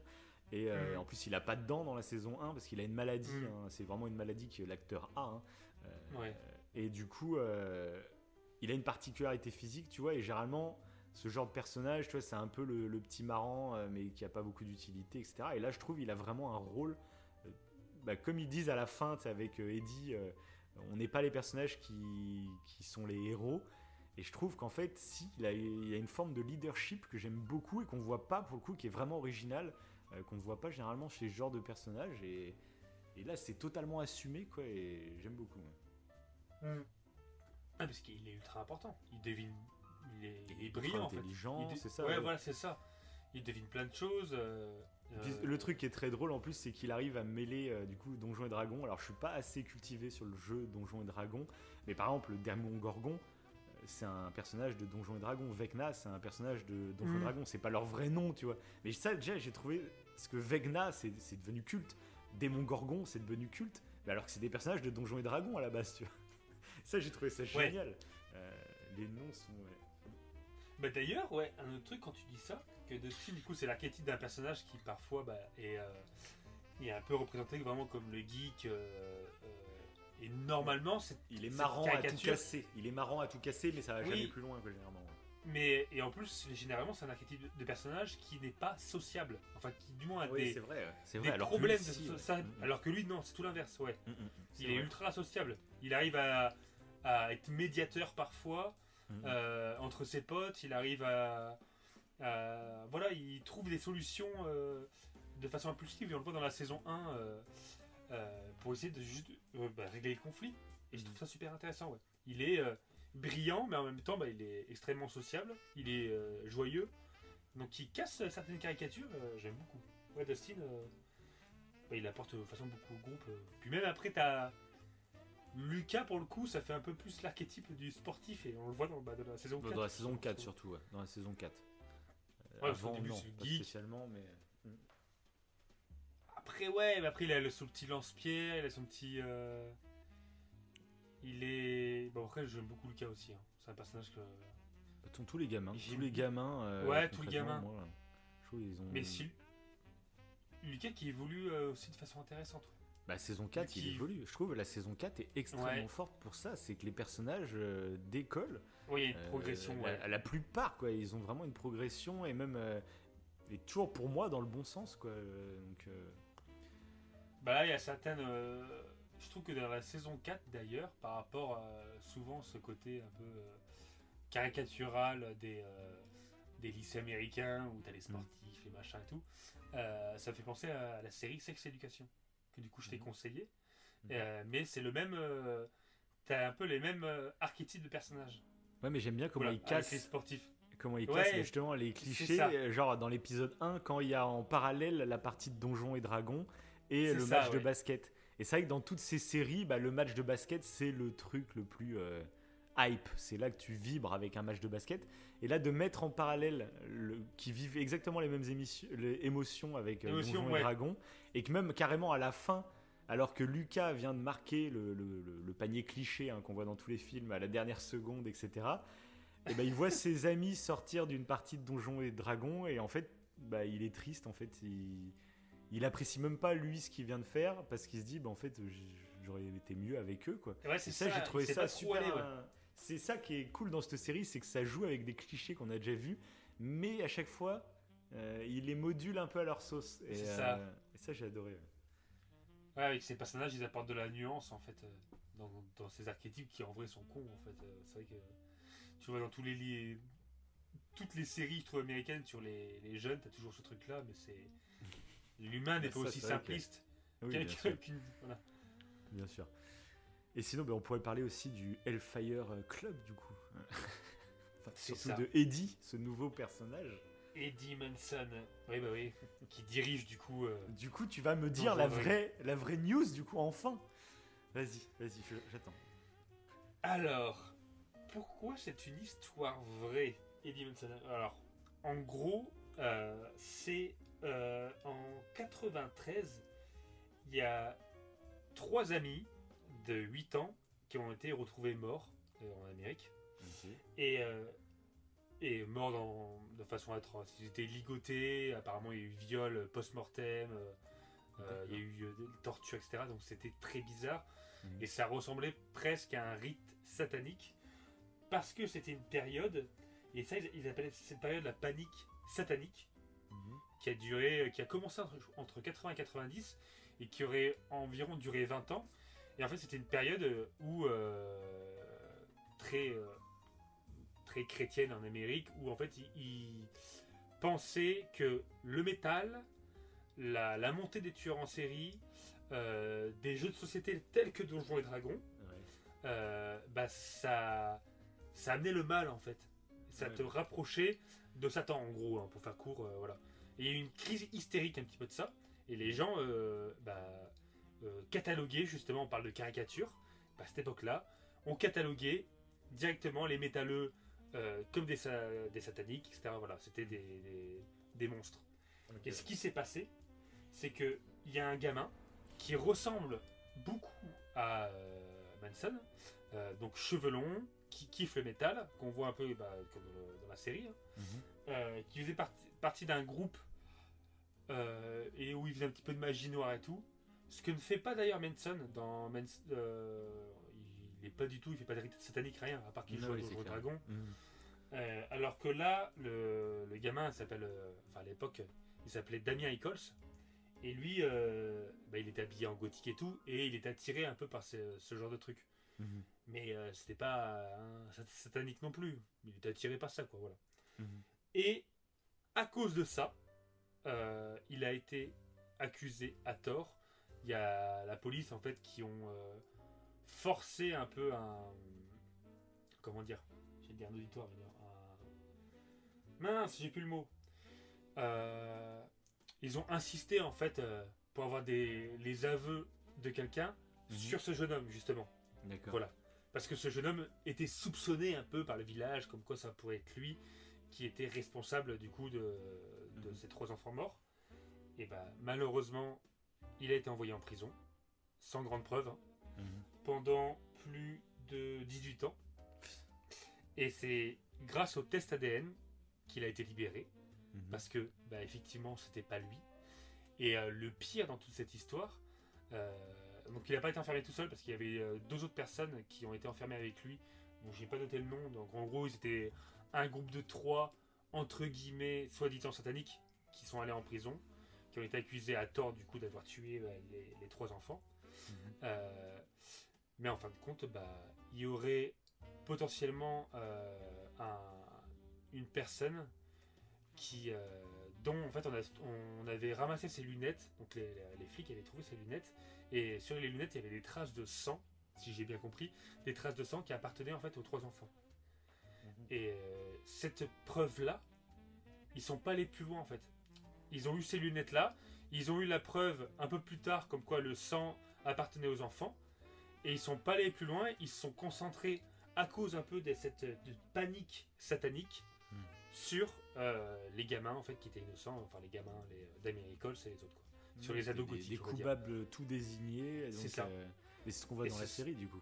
Et voilà, et c'est ce qu'on voit parfaitement dans, dans la série, c'est que Mm. Eddie Munson, eh ben, du coup, on- et d'ailleurs ils font référence justement à ça en parlant de panique satanique, Mm. et, euh, et, ben, et ça se voit, c'est ça, c'est, il est obligé de se cacher parce que tout le monde l'accuse alors que bah, en fait c'est pas lui.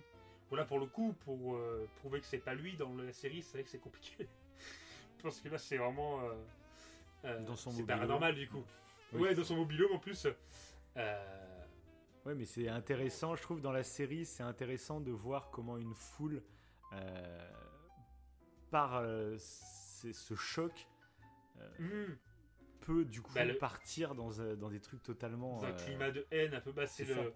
Il faut un bouc le- émissaire, on n'essaye pas de chercher la vérité, on essaye de chercher euh, à condamner directement. Et ça, c'est un problème beaucoup plus global qu'on retrouve dans plein d'autres sujets. hein. de, de tout de suite vouloir euh, condamner quelqu'un, c'est comme si ça nous soulageait d'un truc plutôt que d'attendre la vérité. Quoi. Après, ce que j'ai aimé euh, avec Eddie, donc c'est un peu toute l'histoire, ce qui s'est créé autour de lui, mais j'ai pas mal aimé euh, la double conclusion qu'il a. Euh, déjà, premièrement, son morceau de, de rock, j'ai trouvé ça, mais en plus j'ai trouvé ça tellement. Pour le coup, en plus ils disent, une fois qu'ils terminent le morceau, ils disent putain, ça c'est vraiment trop métal. Et, c'est ce que je me disais en, faisant, en voyant la scène. Pour les gens qui sont totalement en dehors du métal, comme moi, hein, je suis pas un grand fan de métal, mais j'ai ressenti ce sentiment de ça c'est métal de prendre, de déjà de, de faire un solo comme ça dans, l'autre monde, et en plus avec une guitare de l'autre monde, tu vois. C'est vraiment le truc le plus badass qui existe. Donc ça, j'ai trouvé ça vraiment génial, euh, parce que justement, je te dis, cette série, en fait, elle, elle peut ouvrir les yeux, on va dire, au grand public sur des cultures de niche, un peu. Et je trouve que bah, le personnage d'Eddie a tous les clichés que le grand public peut avoir des métalleux, mais il l'amène petit à petit euh, vers autre chose de plus profond qui peut plus ouvrir les yeux, va dire, au grand public que bah, les métalleux, c'est pas, euh, pas des- que des gens chelous, je sais pas quoi, tu vois. Il y a- Oui, qui font des rites sataniques, comme. euh, Finalement, c'est beaucoup plus complexe que ça, hein, bien entendu. Et en plus, euh, le truc fort, c'est en plus de faire ça qui peut paraître un peu basique, eh ben, ils arrivent avec cette scène à te faire ressentir c'est quoi le plaisir du métal, tu vois. Et ça, moi-même qui suis pas fan de métal, bah, sur cette scène, j'ai pris mon pied. Je sais pas comment toi tu l'as ressenti. euh. Toi, t'aimes un peu plus le, Non, le rock, peut-être pas le métal. Ouais, j'aime bien le métal. Ouais, Si, ça- parce que quand j'étais. Ouais, parce que quand j'étais plus jeune, j'écoutais Marilyn Manson. Ah oui, c'est vrai. Donc, euh, donc ouais, non, j'ai bien, bien aimé. De toute façon, euh, Manson, euh, comme tu dis, le personnage, tu le trouves fou en plus au départ. Ouais. Et au fur et à mesure de, bah, des épisodes, t'approfondis un peu le personnage, tu te rends compte en plus qu'il est. que même lui veut changer, qu'il veut être moins lâche. Mhm. Oui, en plus. Et ce moment où il fait un peu le riff de guitare et tout, Mhm. Il, il, change carrément. Quoi, le, il a changé son état d'esprit et ça lui permet, je pense, même lui d'affronter en fait euh, ce qui lui fait peur. Ouais, c'est clair. Donc ouais, moi j'aime beaucoup la, ouais, j'aime beaucoup. euh, je crois que c'est une des, un des moments qui m'a foutu des petits frissons. Ah ouais, d'accord. Il me semble. Bah, moi, j'ai, après, j'ai bien adoré la deuxième fin du personnage, du coup, euh, quand Dustin le raconte à son, euh, à son oncle, du coup. Son père. Non, Son oncle. Ah oui, son, son, son oncle, oui, c'est vrai, son. Et euh, d'ailleurs, la fin euh, de Global, hein, euh, je trouve, est ultra émotive. Il y a vraiment plein d'étapes. Il y a Bidule et Bidule qui se retrouvent, Bidule et Bidule qui se retrouvent, Bidule et Bidule, Bidule qui découvre euh. Bidule dans le coma, Bidule. il, y a, il y a- tout le monde se retrouve. Et Il y a beaucoup, beaucoup ouais. de scènes, mais j'ai bien aimé parce que c'est une, une accumulation de scènes assez, euh, assez cool émotionnellement. Et j'ai beaucoup aimé cette scène. C'est peut-être celle qui m'a le plus touché finalement. Alors qu'il y a un personnage que je connais pas, faut que je m'en fous un peu, tu vois. Mais euh, bah, c'est Oui. incroyablement touchant. De, déjà de se dire ton, ton neveu du coup a disparu et tout le monde le traite comme un, comme un taré. Toi, tu sais que c'est Ouais. pas un taré, euh, mais tout le monde le traite comme un taré. Là, t'apprends en gros qu'il est mort et en plus, bah, qu'il a agi héroïquement, que s'il est mort, c'est pour sauver d'autres gens. Euh, je sais pas, je trouve ça incroyablement touchant parce qu'il y a de l'injustice, il y a... et j'ai trouvé la scène pour le coup euh, très très belle, quoi. Ah, il y a un côté très mélancolique, je trouve. euh. Ah bah là, c'est plus que de la mélancolie, pas- c'est même pas de la mélancolie, c'est de- c'est triste, tout C'est simplement. pas- là, c'est- Oui, mais ce qui est beau, c'est c'est pas que triste. ou- Parce que c'est beau dans le sens où le- l'oncle, en plus d'être triste, il, oui, bien sûr, oui, il se c'est rend ça. compte que, que- Parce qu'il aurait pu croire que c'était vraiment un. Bon, il le savait, dans le fond, que c'était pas. c'était- Il faisait pas des rites sataniques. Mais je pense que sa place, t'as quand même le doute. Là, au moins, il sait que c'était un. Non, mais il avait l'air de pas du tout douter, lui. hein. Dès le départ, il dit. euh, Ouais, ouais, c'est vrai, ouais. euh, ouais. Mais bon, la confirmation, forcément, euh, voilà.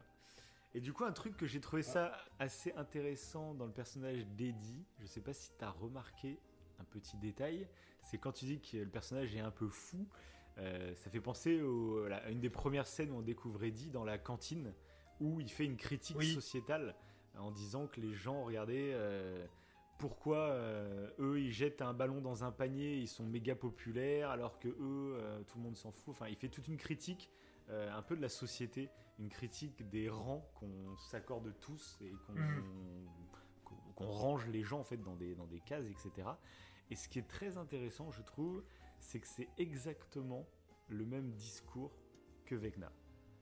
Le méchant a exactement la même haine de la société humaine. Alors lui, c'est encore plus extrémiste parce que carrément, il voit la, la- la race humaine comme une peste euh, qui est en train de, de détruire euh, toutes les autres en fait. C'est ça qui m'aime. Oui. Et euh, mais globalement, tu vois, c'était ça. Et il disait que sa haine a commencé à naître à cause de ses parents, parce que ses parents jouaient un rôle face aux autres. Euh, ses parents jouaient à la petite famille parfaite alors qu'ils avaient des problèmes, mais que devant les autres en société, bah, ils jouaient un rôle euh, de famille parfaite. Et c'est ce qui a créé sa haine quand il était gamin, c'est ce qu'il explique. Et euh, pour que ça, ça parte plus loin. Mais du coup, il y a ce rapport, je trouvais, avec Eddie qui était assez marrant. Et du coup, ce discours qui donne, je trouve, de la profondeur aux méchants, j'avoue que j'adore. Même si, euh, au bout d'un moment, en fait, je trouve qu'il y a beaucoup de méchants qui vont commencer à se ressembler. Euh, ça m'a fait penser un peu au Joker, tu vois, à des méchants un peu dans ce genre-là. Et euh, c'est un discours que je trouve qui est très séduisant. Parce que moi, je me rappelle quand j'étais ado, le fait de se dire, moi, j'ai pas envie de vivre rangé dans une société, tu vois, euh, où telle personne a un rôle, moi j'ai envie d'être libre, moi j'ai envie, tu vois, c'était un discours qui faisait kiffer, tu vois, quand, j'étais ado, et qui pouvait m'embarquer justement euh, vers des idées plus Anticonformistes. extrémistes, anticonformistes, anticapitalistes, etc.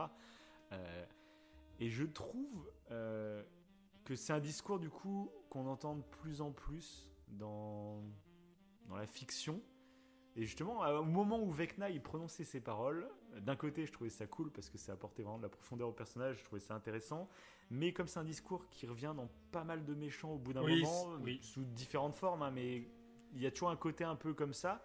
Je me dis que ce serait quand même intéressant aussi au bout d'un moment euh, qui est un peu la contrebalance, au au lieu que ce soit juste une contrebalance qui dit Ah bah oui, mais c'est pas bien parce que tu tues des gens. Mais ça valide quand même son discours. C'est comme si son discours est pas totalement faux, euh, mais comme il tue des gens, bah là par contre c'est faux, tu vois. Et je trouvais ça intéressant aussi d'avoir un jour, donc je pense pas que ça viendra avec Stranger Things, mais je me suis fait la réflexion, tu vois, pendant qu'il disait son discours, euh, de prendre le côté, tu sais, c'est un peu ce qu'on parlait avec la- les, euh, le dilemme du tramway, où des fois, en fait, Mhm. tu as deux propositions, enfin, tu as deux choix à faire, et il y en a un qui tuera une seule personne et l'autre qui tuera dix personnes. Tu vas faire le choix Mhm. euh, qui va tuer qu'une seule personne. Mais du coup, si on analyse ton choix, bah, tu as tué une personne, et du coup, tu es critiquable parce que tu as tué quelqu'un. Et du coup, c'est un peu le même débat, je trouve, avec ce mouvement de société. C'est que tu peux critiquer une société parce qu'elle est trop calibrée, elle est trop, chacun a son rôle, chacun a ça. Mais en fait, est-ce qu'une société totalement anarchiste serait plus viable, serait mieux, tu vois? Euh, Une société où tout le monde fait ce qu'il veut, tout le monde, euh, soi-disant libre, est-ce que ça serait réellement mieux? Euh, Voilà, c'est le petit truc que je me disais, qu'à chaque fois il y avait ce discours pour casser, et qui est un peu à la mode parce que ça, ça touche ce désir, tu sais, qu'on a tous de liberté, de, on est tous un peu euh, indépendants, on est tous, euh, on veut sortir des codes, on veut, tu vois, il y a toujours, c'est un truc qui est un peu, Mm. pas à la mode, mais qui est très séducteur, je trouve. Mais que quand on prend du recul, qu'on se dit, bah de toute façon, en fait, on est vraiment tous sur la même planète. Faut bien qu'on crée une société pour qu'on puisse cohabiter le mieux possible tous ensemble, tu vois. Et donc oui, forcément, il y a des codes. Forcément, tu as des libertés que tu, qui te sont euh, retirées, etc. Mais est-ce que c'est pour le pire à chaque fois, tu vois? Et j'aimerais bien qu'un jour, un héros bah, ait cette répartie, tu vois, et questionne le méchant sur ça. Voilà. C'est. C'est une réflexion, voilà. Je, je réfléchis, moi, Ah, quand je regarde des séries. euh. c'est allé loin, c'est allé très loin. Mais oui, oui. Euh, ça fait, ça, moi, ça me fait penser quand tu dis ça au fait que euh, quand on réclame la liberté, euh, la liberté individuelle, en fait, euh, à un moment donné, en fait, la liberté qu'on demande, elle va aller trop loin à tel point qu'elle va empiéter sur Ouais, la liberté de quelqu'un d'autre. La liberté des Donc, uns se termine là où commence celle des autres. C'est- oh, une grosse phrase trop connue.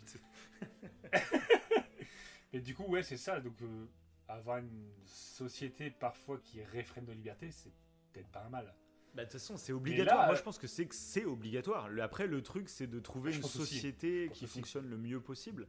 Mais euh, d'être séduit par des discours de liberté totale, je pense que c'est pas le bon chemin. Je pense que vaut mieux euh, s'adapter à une société pour l'arranger plutôt que tout envoyer valser euh, vers un truc qui peut être vraiment pire en fait. Quoi, hein. Donc, euh, Ouais.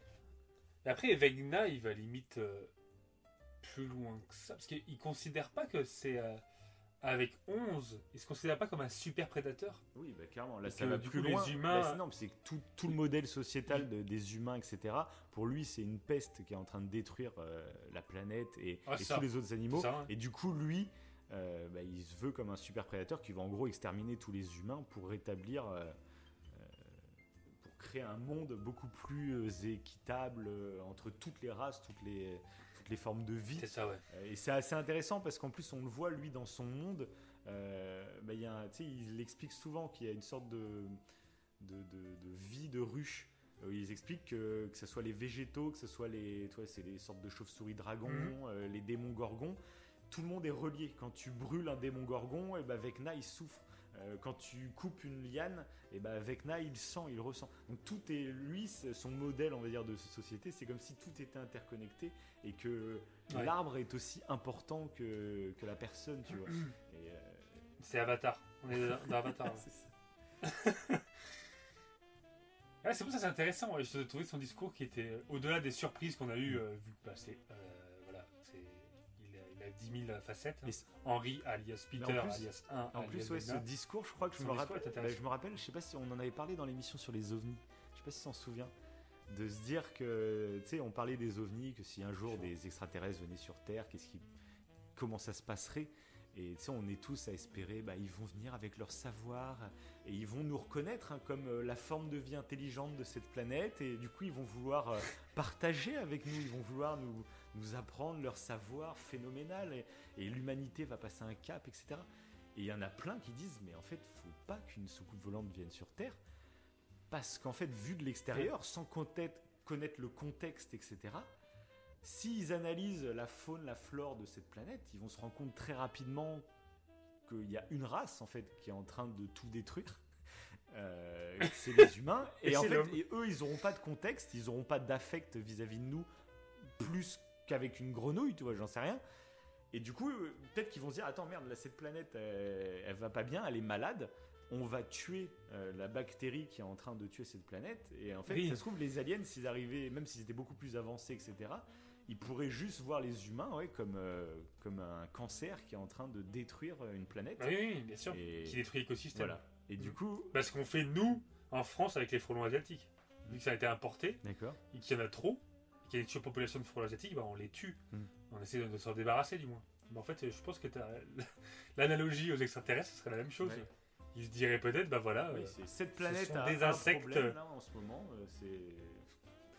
il y a eux qui Oui, sont en ça. surpopulation. Parce que Ouais. oui, ils nous reconnaîtraient même pas comme des formes de vie évoluées, tu vois. on- Même, ils nous reconnaîtraient même pas comme Ouais, des formes ça. de vie, tout simplement. Des fois, euh, ça, j'adore moi avoir ces débats sur les ovnis parce que philosophiquement, ça te fait penser à des délires que tu imagines pas effrayant. forcément. Oui, non, mais oui, euh, sans contexte, sans contexte, euh, il y a tellement de choses. Et enfin, bref, Bref, on n'est pas là pour parler. Ouais, puis déjà- Non, mais c'est. c'est Même en plus, il y avait des scientifiques qui s'étaient penchés sur. euh, Je crois que c'était des scientifiques ou des, des philosophes, je ne sais plus. Mais en comparant en fait euh, l'être humain sur comment il a inter- interagi avec les autres peuples, euh, à chaque fois, bah, c'était une histoire de colonialisme et euh, bah, d'imposer sa culture. Ils se disent que il y a de grandes chances que si des aliens arrivent et qu'ils soient un peu anthropomorphiques, un petit peu comme nous, ils vont faire de même en fait. Ils vont imposer leur culture. Ils vont pas donner leur savoir ou machin, ils vont imposer ce qu'eux ils veulent. Ou, comme tu dis là, nous détruire. En fait, il y a beaucoup plus de chances qu'ils nous tuent qu'autre chose. Bah, Voilà, donc c'est. c'est- Ah, si, si. Ah, c'est sûr, c'est sûr. C'est c'est ce que je me suis dit à la fin de Stranger Things, c'est qu'on va se faire tuer par des aliens. non, mais ouais, c'est. euh, C'est intéressant. Alors, est-ce que j'avais pris d'autres Attends, je, je rouvre mes petites notes. Alors, j'avais noté oui, un petit truc concernant le personnage de Hooper qui est super intéressant, je trouve. Euh, c'est que dans les saisons précédentes, on découvre du coup qu'il avait une fille et que cette fille est morte d'une maladie. Euh, et Mhm. qui a pro- après, bah, le, le couple qu'il avait avec sa femme n'a pas survécu au décès de leur fille. Euh, donc, on retrouvait en début de saison 1 un Hooper totalement dévasté, hein, qui, qui buvait quasiment tous les soirs, qui se réveillait le matin avec la gueule de bois, enfin. Bref. Et là, dans cette saison 4, il apporte une touche euh, qui est assez euh, bouleversante, je trouve. C'est quand il est enfermé, bah, justement, avec le maton. euh, que, je- à cause de lui, du coup, il pense que, que Joyce va, va peut-être se faire tuer par les Russes.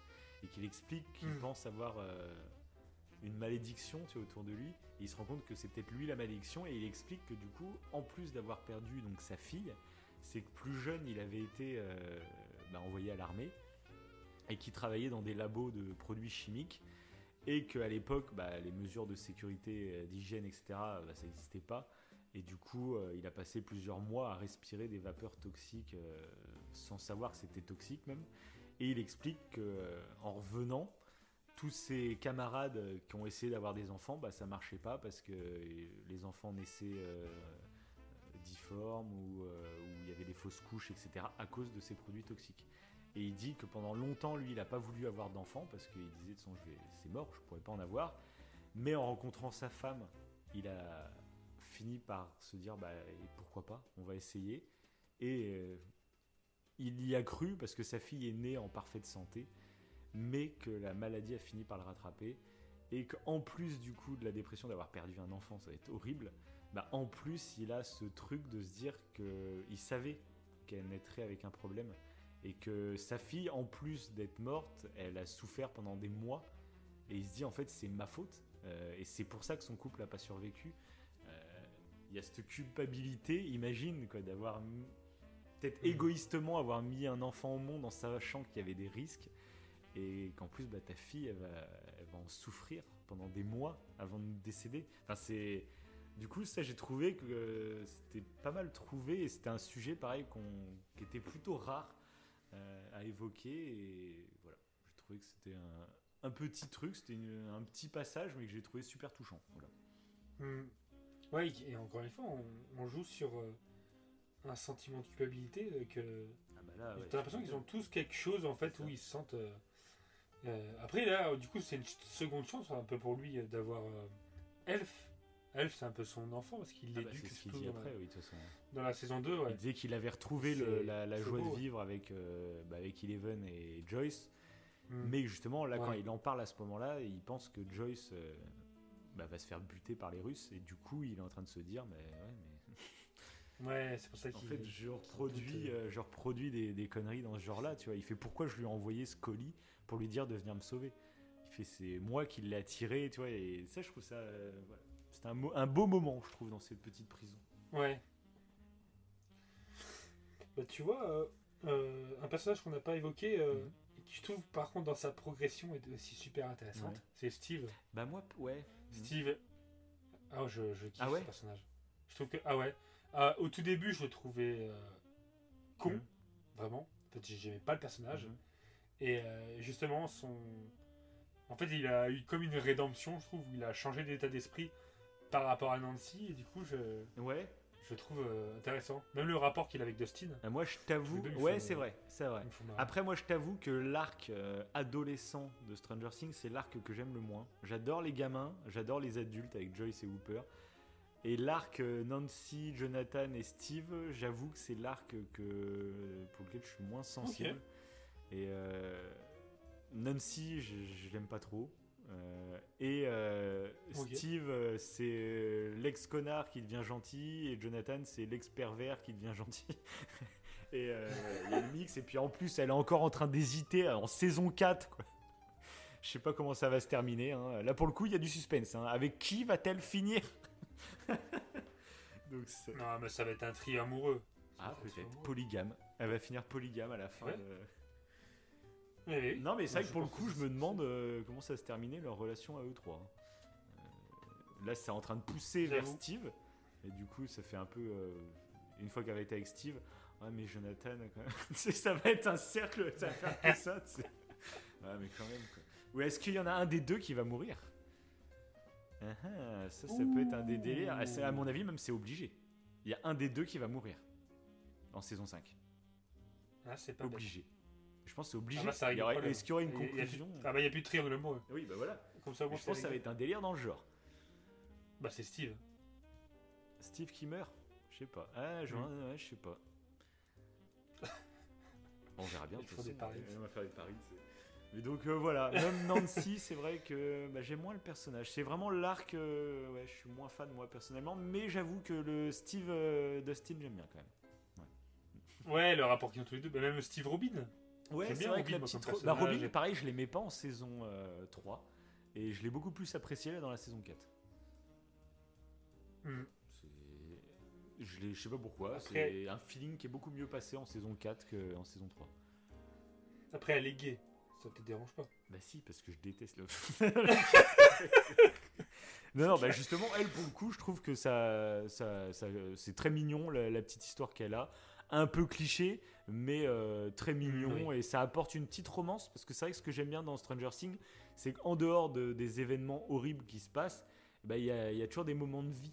Et c'est ce qui. Ils en rigolent un peu sur la fin où, tu sais, euh, elle retrouve donc la fille avec laquelle elle est amoureuse et que euh, la fille elle se plaint Oui. parce qu'elle vient de casser avec son copain et tout. Et puis elle fait. Enfin bon. Je, je parle de mes histoires de cœur alors que la ville vient d'être à moitié détruite, quoi. Et, et c'est vrai, mais en même temps, c'est un peu ça, Stranger Things, c'est que malgré tout ce qui se passe, bah, ce qui est cool à suivre, c'est aussi les petites relations entre les personnages, euh, le côté feuilletonnant, quoi. Donc, euh, Ah bah oui, c'est vrai que là, Hawkins c'est dans le chaos le plus total. Ouais, hein. c'est clair. T'as des, tranchées de, c'est même pas des tranchées. Ouais. Euh, c'est. ah, c'est Ah, je suis curieux de voir comment ça va être la saison 5. Bah, c'est vrai que. Mais moi, c'est le- ça- C'est Lucas. Mhm. Lucas par rapport à, à Max. Je suis curieux de voir. Je sens qu'il va vriller lui.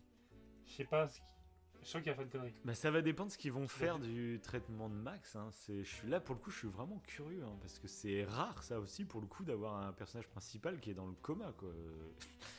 C'est ça qui est pas mal, hein, ouais. Le fait de l'avoir gardé en vie, mais c'est un entre-deux où. euh, Alors j'imagine qu'elle va se réveiller au bout d'un moment, euh, même si à la fin ils nous font comprendre qu'il n'y a, plus personne dans sa tête, tu vois, c'est, noir complet, mais j'imagine.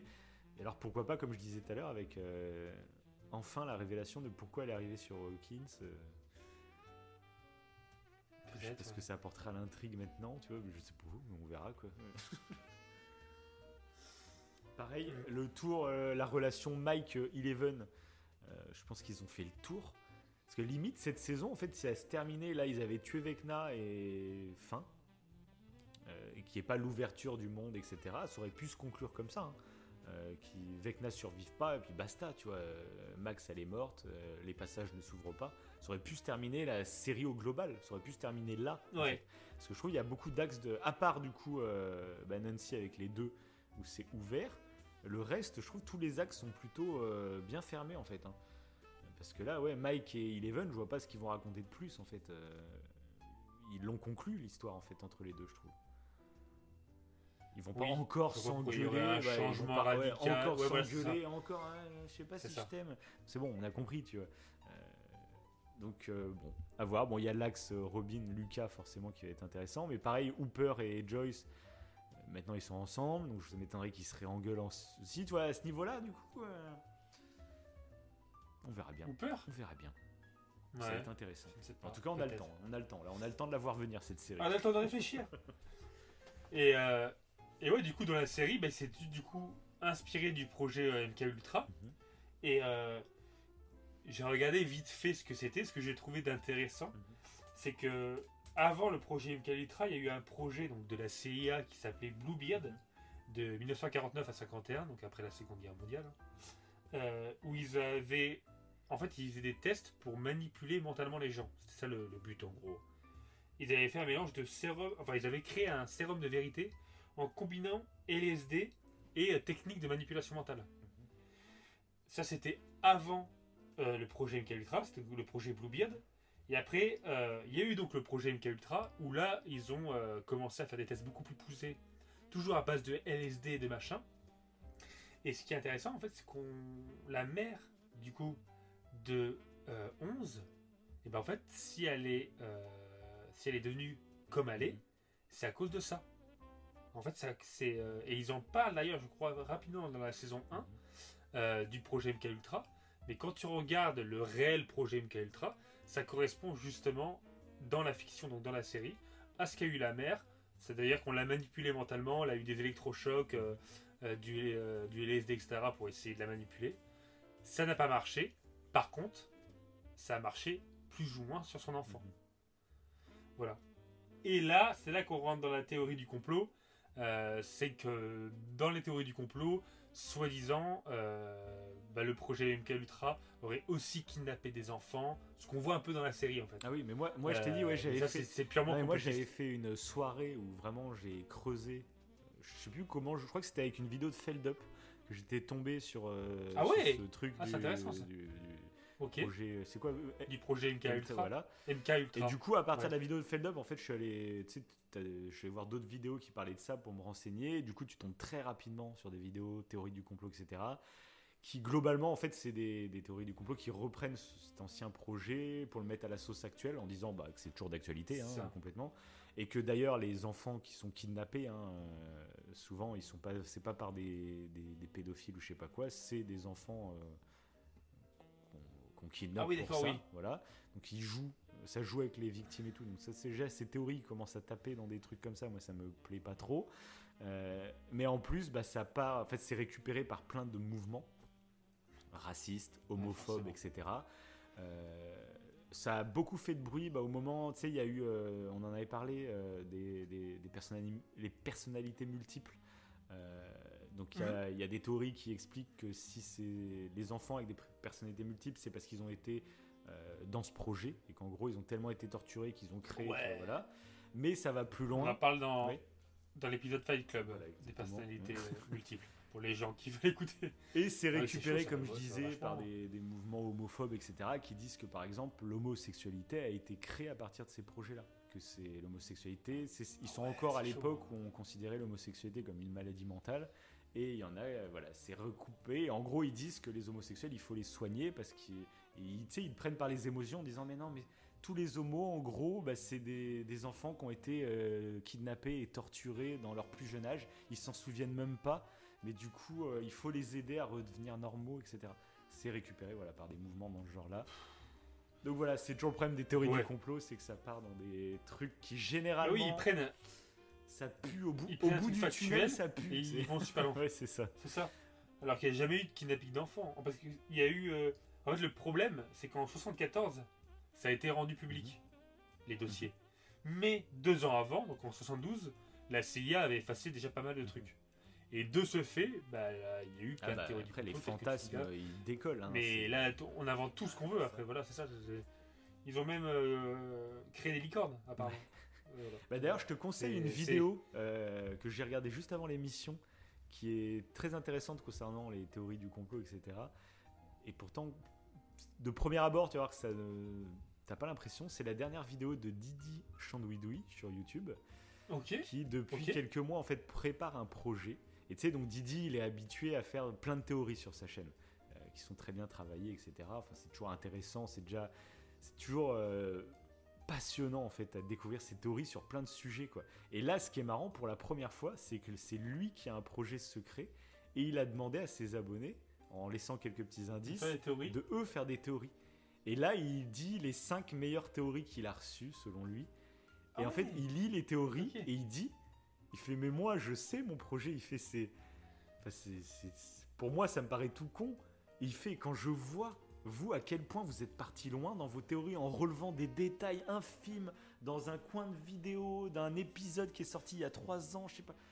Et ben vous arrivez à créer une théorie mais ultra intelligente, ultra construite, ultra euh, maligne. et il fait et voilà et en fait tu te dis mais c'est pour ça qu'il y a des théories du complot qui séduisent vachement parce que ça paraît ultra intelligent, ultra malin. Oui, ça vaut pour tout. Et, et là, tu le vois. Ce qui est marrant avec cette vidéo de Didi, du coup, c'est que lui, bah, il connaît le projet et il présente du coup 5 théories qui sont fausses, mais qui sont trop bien pensées, quoi.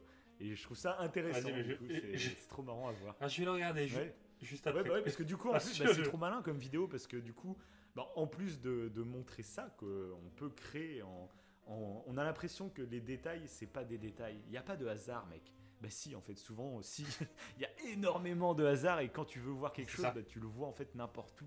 Ça. Et là, c'est la preuve euh, concrète, tu vois.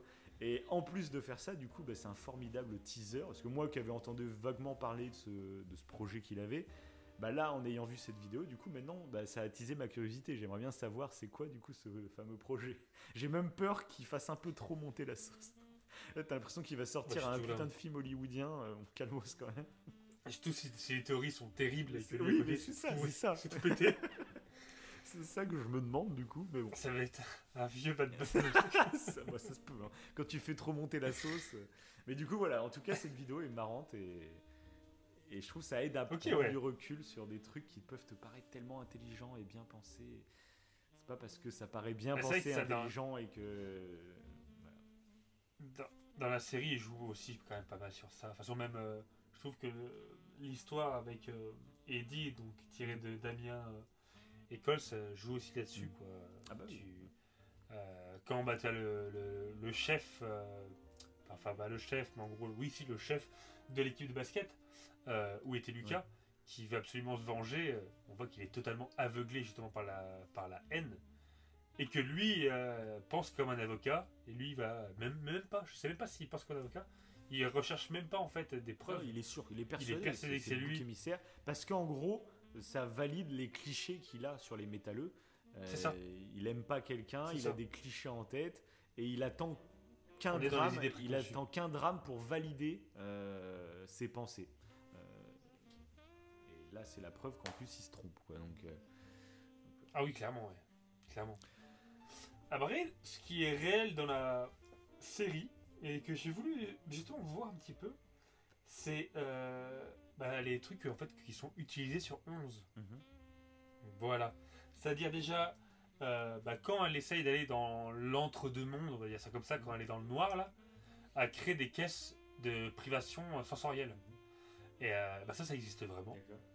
Euh, et euh, ça permet apparemment de mettre dans un état où tu ne ressens même plus la pesanteur, ni rien en fait. Tu- tu- totalement. C'est pour ça euh, qu'il lui cache les yeux comme ça. Elle est aveugle, elle est, sourde et, en plus elle flotte donc elle Voilà. sent- D'accord, t'as- pas pensé plus aucun ouais, sens. Et euh, apparemment pour te déstresser, et c'est assez hallucinant. Parce que du coup, quand tu t'allonges pour, euh, je sais pas moi, faire de la méditation ou quoi, bah t'as quand même la sensation de ton corps sur un support et tout. Ouais, alors bah, que là, sûr, avec le taux de sel et tout, un peu comme on voit dans la saison 1 quand il demande à son prof, là, euh, Dustin, comment faut faire pour faire une caisse de privation sensorielle. Euh, il explique qu'il faut tant de sel, etc. Et tout. donc, pour euh, flotter, ça, pour flotter c'est- le sel. toi. Pour flotter, voilà, c'est ça. Et bah, et bah du coup, bah, c'est c'est cohérent et ça, t'as Ah, vraiment. j'avais pas ouais, d'essayer. ouais, c'est clair, j'avais pas vu ça sous cet angle, c'est cool ça, oui. Tu vois, je sais que donc voilà. Ouais, pour le stress, apparemment, c'est assez hallucinant. Oui, enfin, ça- Une baignoire avec 300 Mais kg bon, de après-. Voilà. Après, euh, tu vois, faut, pas, faut pas en mettre tous les. euh, Mais je serais le fait en fait de plus ressentir, enfin, que t'aies plus aucun sens Ouais, pendant un temps donné, ça doit être très bizarre quand même. Ah bah, je pense que pour certaines personnes, ça doit être angoissant. En bah fait. oui, il y tu, a ça aussi. tu ouais. ressens plus rien. Parce que la méditation, justement, des fois, ils prennent appui sur le fait que tu ressentes des choses pour te concentrer Mm. sur le moment présent. Euh, tiens, tu sens l'appui sur tes jambes, etc. Et du coup, tu te concentres là-dessus. Donc euh, là, de rien t'as sentir, rien- au contraire, moi, limite, c'est- ça peut te faire stresser. Parce que tu te mets même. Parce que j'avais vu une expérience dans les salles, tu sais, euh, les plus silencieuses du monde, où il n'y a vraiment aucun Oui. bruit. Et en fait, ça devient vite très angoissant parce que tu te mets à entendre des bruits de ton corps que t'entends jamais. T'entends le sang circuler, t'entends des trucs euh, qui limite. Ah ouais, puis t'entends même peu, des euh, sons, ouais, euh, T'entends ton cœur, mais euh, c'est un boucan comme je sais pas quoi. Et c'est des sons qu'on n'entend même pas habituellement parce qu'on n'est jamais dans le silence complet en fait. Là, ça doit être assez étrange. Apparemment, c'est perturbant. après- Mm. Ah oui, je pense que ça, je le ferai pas. Et après, ben, le pareil, le casque qu'ils utilisent. Et donc, euh, le casque, ça, ça a un nom. Le, je crois que c'est le casque de simulation, parce que je l'ai pas écrit, transcranien, je crois. Voilà. Et ben, ces casques-là, il y en a vraiment. Euh, donc, ça permet de lever des objets à distance. Ah oui, d'accord, les, les- Non, sortes de. de- Non. Non. mais les sortes de, de, de diodes sur la tête. Les casques, ouais. il y a- oui. C'est ça, voilà. Mm. Et bah, donc non, ça permet pas de faire de la télépathie, hein, on n'en est pas Ah, là. Mais ça permet de. de alors, les, il y a eu des méta-analyses, mais ça reste encore un peu controversé. Il y a, y a, il y a d'autres études euh, encore. Euh, la méta-analyse, elle, est, je sais pas, moi je sais plus combien d'études, mais je crois sur une vingtaine d'études peut- peut-être. Mais les scientifiques demandent qu'il y en ait plus. Parce que certains pensent qu'il n'y a pas assez de preuves pour dire que du coup il y aura un effet dopant, mais euh, donc dans quel sens il y aura un effet dopant? En fait, c'est comme si tu mettais, bah, comme on voit dans, le, dans la série, tu as un casque sur le crâne avec des électrodes qui va émettre un petit courant faible qui est donc inoffensif pour le cerveau, mais ça va comme hacker ton cerveau, ça va te permettre de mémoriser plus vite, euh, de résoudre plus vite un problème, voilà, d'augmenter en fait tes performances. C'est assez, c'est assez étrange. Et euh, mais ça demande plus d'études. Par contre, un truc que je trouve, un truc que je trouve assez impressionnant et qui pouvait, qui pourrait presque ressembler en fait à la puce qu'on voit qui empêche les pouvoirs de 1, tu sais, bah, dans la saison 4. Euh, et ben il existe un, un procédé qui a été inventé. Euh, c'est une puce qu'on te met, donc c'est c'est du transhumanisme hein, clairement. C'est une puce qu'on te met dans le cerveau. Euh, et le but en fait de cette puce, c'est de bloquer, par exemple, les circuits cérébraux qui sont responsables d'une crise d'épilepsie. Donc euh, en fait, tu as une puce dans le crâne et euh, qui va bloquer les circuits neuronaux qui sont responsables de, de l'épilepsie ou de la démence ou d'un départ de maladie de Parkinson, tu sais, quand, tu as des tremblements. Mhm. Donc ça a un nom, euh, les tremblements, je ne sais plus. Et donc cette puce te permet de bloquer ça. Et là, le problème qu'ils ont actuellement, c'est que c'est une puce en fait qui est tout le temps active. Donc ça veut dire que ton circuit cérébral est tout le temps désactivé. Et du coup, il y a des effets secondaires parce qu'en fait, euh, t'as pas un circuit pour ça, un circuit pour ça. C'est pas, c'est plus complexe que ça. Mais du coup, là, ils sont en train de faire des recherches pour que le- la puce qu'on mettrait dans le crâne Mhm. s'active au moment où il faut. Genre, euh, bah, pour reprendre le- l'idée d'une crise d'épilepsie, bah, au moment où tu as une crise d'épilepsie, et bah là ça va s'activer et du coup ça contrecarre la crise euh, épileptique. Et je trouve ça assez hallucinant. Et ça reprend un peu, bah, admettons, si les pouvoirs qu'ils ont euh, dans la série seraient liés à un circuit cérébral, et bah la puce en fait c'est comme si euh, euh, là désactivait ce, ce truc. Mais c'est vrai que je trouve dans la série, euh, c'est un peu rapide. On sait pas Ouais, ils On sait pas plus, ouais. Tu dis pourquoi lui il se l'est pas arraché à la main, tu vois? Est-ce qu'il y a un truc qui l'a empêché de faire ça ou quoi? Comment ça C'est fonctionne? ça, ouais, Comment- c'est vrai. Pourquoi c'est 11 qui doit lui arracher? Enfin, c'est vrai que j'avoue que là, sur ce truc-là, et pourquoi ce choix-là? Ils auraient pu avoir un autre, autre chose, tu vois. euh, voilà, à voir. Peut-être qu'ils en parleront après, je sais pas, ouais. C'est vrai qu'il a, pour le coup, il pourrait nager sur pas mal euh, de trucs scientifiques Mm. encore. Oui, bah, bien sûr. Euh, parce que c'est ce genre de truc. ça- Après, même si on jour, on les attend arrivera pas euh, forcément sur la crédibilité scientifique, hein, c'est pas, on n'est pas là pour Non, ça du non tout. plus hein, dans cette Du série. Ah bah clairement non. Mais c'est intéressant quand même que c'est. euh, Ah oui, c'est clair. euh, ça se base sur des choses comme ça, ouais, qui sont. Et même là, bah, dans la réalité, je trouve ça assez hallucinant. Ce genre de puce ou même euh, pouvoir hacker ton cerveau euh, juste avec un casque que tu mets sur la tête. Ouais, euh, ouais. Ils en vendent des casques. hein. Il y a des sociétés qui en vendent. Euh, voilà, mais bon. Après, est-ce que c'est de l'escroquerie ou non, les casques qu'ils vendent, on ne sait pas. Parce qu'ils disent que réellement, en fait, si on arrive à comprendre, enfin, à savoir si ça fonctionne ou non, tout le monde est capable de créer son propre casque. Ouais, d'accord. C'est ça, ça paraît dingue. On va- dans pas longtemps, on aura tous des casques sur la tête euh, pour, pour faire nos études ou je ne sais quoi, pour soulever des objets. Enfin bon, voilà. C'était le petit point. Vivement, ouais.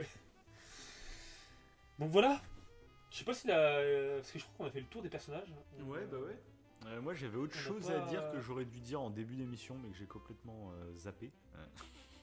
Euh. Euh, Il y a deux trucs. Euh, la première, c'est que j'ai trouvé ça assez bizarre euh, sur Netflix. Je m'attendais à que la série soit en 4K, hein, le dernier truc et tout, et elle est simplement en Dolby Vision, Dolby Atmos. Donc c'est Dolby Vision, c'est un travail sur les contrastes, sur les, les noirs plus profonds, etc. Et Atmos, c'est pour le son, un peu 3D, tu vois. Mhm. Et au niveau de l'image, par contre, il n'y a rien de précisé. Et j'ai. Il y a certaines scènes où je pense que c'était en 4K, mais d'autres euh, non. Et du coup, j'ai l'impression que sur Netflix, il y a. Alors, je sais pas si c'est des choix artistiques ou quoi, mais j'ai l'impression que, suivant les scènes, c'est pas toujours en 4K. Donc, ça m'a un peu euh, interloqué, j'ai envie de dire. Euh, voilà. Donc s'il y a des auditeurs qui sont un peu au courant de comment ça fonctionne ou tout ça, c'est clairement il y a des scènes qui n'étaient pas en 4K, mais d'autres j'avais l'impression qu'on était sur de la 4K. Ah, c'est donc euh, comme une 4K dynamique suivant les scènes. Donc est-ce que c'est des choix artistiques, ce que je me demandais? Je sais pas. Donc euh, voilà, mais c'est bizarre pour une série aussi. Moi ça m'a surpris qu'une série aussi euh, populaire, voilà, Euh, parce que je l'attendais, parce que la saison 3 j'ai regardé sur mon ancienne télé et je m'étais dit tiens là, là, enfin Stranger Things tu vas en profiter parce que par exemple les scènes où 11 elle est dans, dans, le, dans le truc tout noir là. Je me dis, mais les gens qui Oui. ont une télé OLED, ça doit être une dinguerie technique. hein. Euh, Oui, parce c'est que moi vrai, déjà j'ai des beaux noirs sur ma télé, mais c'est pas un écran OLED, donc euh, il y a quand même un effet de, tu vois la lumière autour du personnage, tu vois, c'est pas net. Et je me dis, punaise, et je me dis que cette série c'est pas un hasard si elle est tournée comme ça. Les scènes de noir, les mecs en plus s'ils sont un peu geeks, les créateurs, euh, forcément ils aiment la technologie. Euh, forcément, ces scènes de noir, je me suis dit, mais c'est obligé, ils ont fait ça pour kiffer sur du OLED. Et pareil, après la saison 3 et tout, avec les néons, les couleurs et tout, c'est pour les écrans qu'il y a maintenant, ou qu'il y a des superbes couleurs, des, avec le, bah, justement la Dolby Vision, les, les contrastes par contre sont géniaux. Euh, je me suis dit, pareil, ils travaillent là-dessus, et du coup, ça m'a vraiment étonné que la série soit pas en full 4K. euh, voilà. Petite. euh, Après, comme tu dis, c'était un choix. choix artistique, ce que je me suis dit, parce que j'ai l'impression que c'est Ouais. dynamique. J'ai vraiment, j'ai vraiment l'impression qu'il y a des scènes qui étaient en 4K. Après, je me trompe peut-être, Ok, hein, ouais. mais pas l'impression en tout cas. Donc voilà.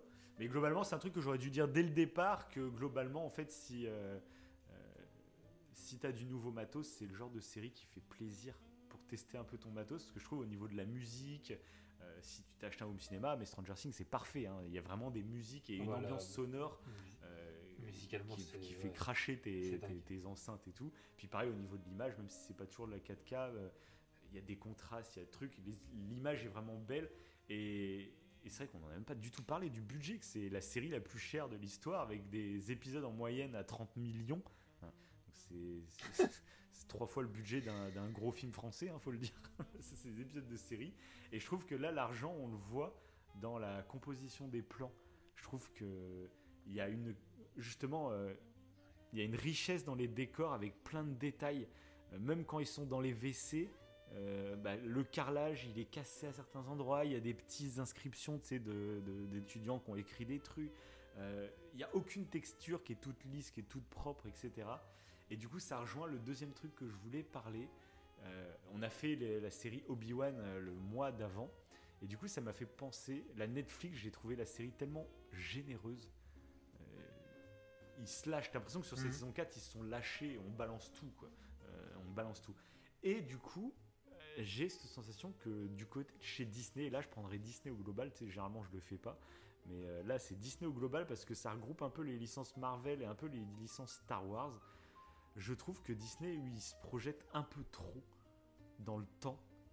En même temps, vu ce qu'ils sont en train de construire avec ces univers, voilà. Mais du coup, le fait de se projeter trop longtemps, je trouve qu'ils sont pas assez généreux sur leur licence. Euh, et je le disais même dans la postologie de Star Wars, tu vois, il y a des trucs, Ah, il y a des trucs, tu te dis, mais lâchez les trucs, mais tu sens qu'ils les gardent pour plus tard. Ils en gardent Ils sous le coude. sous le coude. T'as Ouais. toujours cette sensation un peu.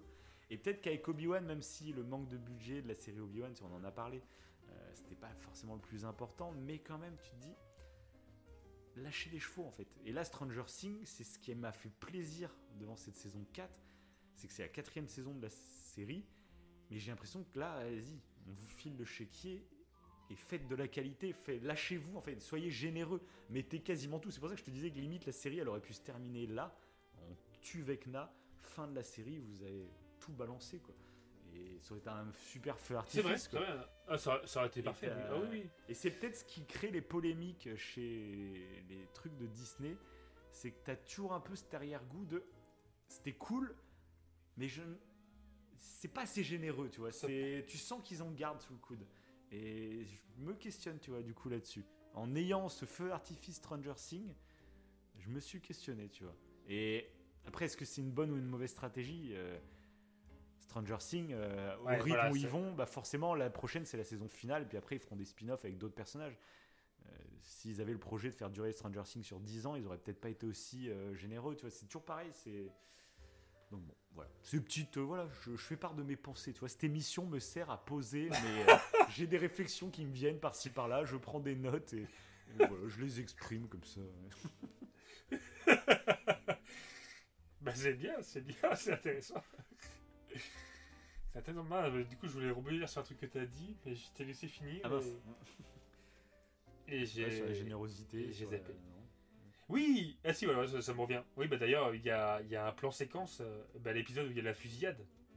C'est un gros plan séquence. Oui, mais Où t'as les. il y a un euh, autre plan séquence. avec Il y a la- deux plans séquences dans toute la saison 4. Il y a la fameuse fusillade euh, quand, quand les mecs, euh, les militaires euh, débarquent Ouais. euh, chez Jonathan. Ah, Mike, j'adore tout le bordel, là. Ça, ça envoie du lourd. là. Ça envoie du Et il y a un autre C'est, plan euh, séquence. cette Est-ce scène, que elle est tu l'as dingue. repéré l'autre plan séquence? Parce que je l'a- Le je plan l'avais séquence, pas, non, je- je l'avais pas repéré au premier visionnage. Et je l'ai repéré au deuxième. Ah ouais? Non. Et ben c'est, alors je crois que c'est l'épisode 6, il me semble. Enfin, en gros, tu vas reconnaître le moment. C'est quand euh, Steve, euh, Nancy, Robin et Eddie euh, sautent dans l'eau pour aller dans l'autre monde là. Et qu'ils arrivent et en fait Steve se fait attaquer par les chauves-souris là. Et euh, le début Ouais. d'épisode d'après, ça se termine quand ils se font attaquer. Et le début d'épisode d'après, c'est quand ils se battent contre ces chauves-souris, la dragon là. Et là, c'est un plan séquence. Toute la baston est en plan séquence. Et elle est vraiment quali. Sauf que contrairement à la première, où le plan séquence, l'illusion fonctionne parfaitement, il y a peut-être des moments de coupure, c'est quand la caméra bouge vite d'un côté à l'autre, c'est souvent là où ils font des petits cuts euh, pour monter Ouais. un plan séquence en plusieurs parties. Là, dans la baston avec les, les chauves-souris, on les voit encore plus, je pense, les phases de transition. Mais ça reste un plan séquence, euh, pas un vrai, parce que de toute façon, il y a des effets numériques de partout, donc euh, voilà. Mais euh, c'est, euh, enfin, c'est filmé comme Ouais. un plan séquence, et du coup, la scène, moi, j'adore les plans séquences, parce que ça donne, ça donne du corps à l'action. T'es vraiment au moment même dans la, dans la pièce, tu vois, par exemple pour la fusillade. Et j'adore, moi, les plans séquences. C'est un truc. Oui, c'est ça, c'est ça. T'as l'impression de, de- de- d'être avec les personnages en fait. Ouais, euh, c'est ça. d'être. euh, de les suivre comme si t'étais un personnage avec euh, une vue à la première Ouais, personne, comme dans un jeu. Ouais, tu c'est vois. Ouais, c'est.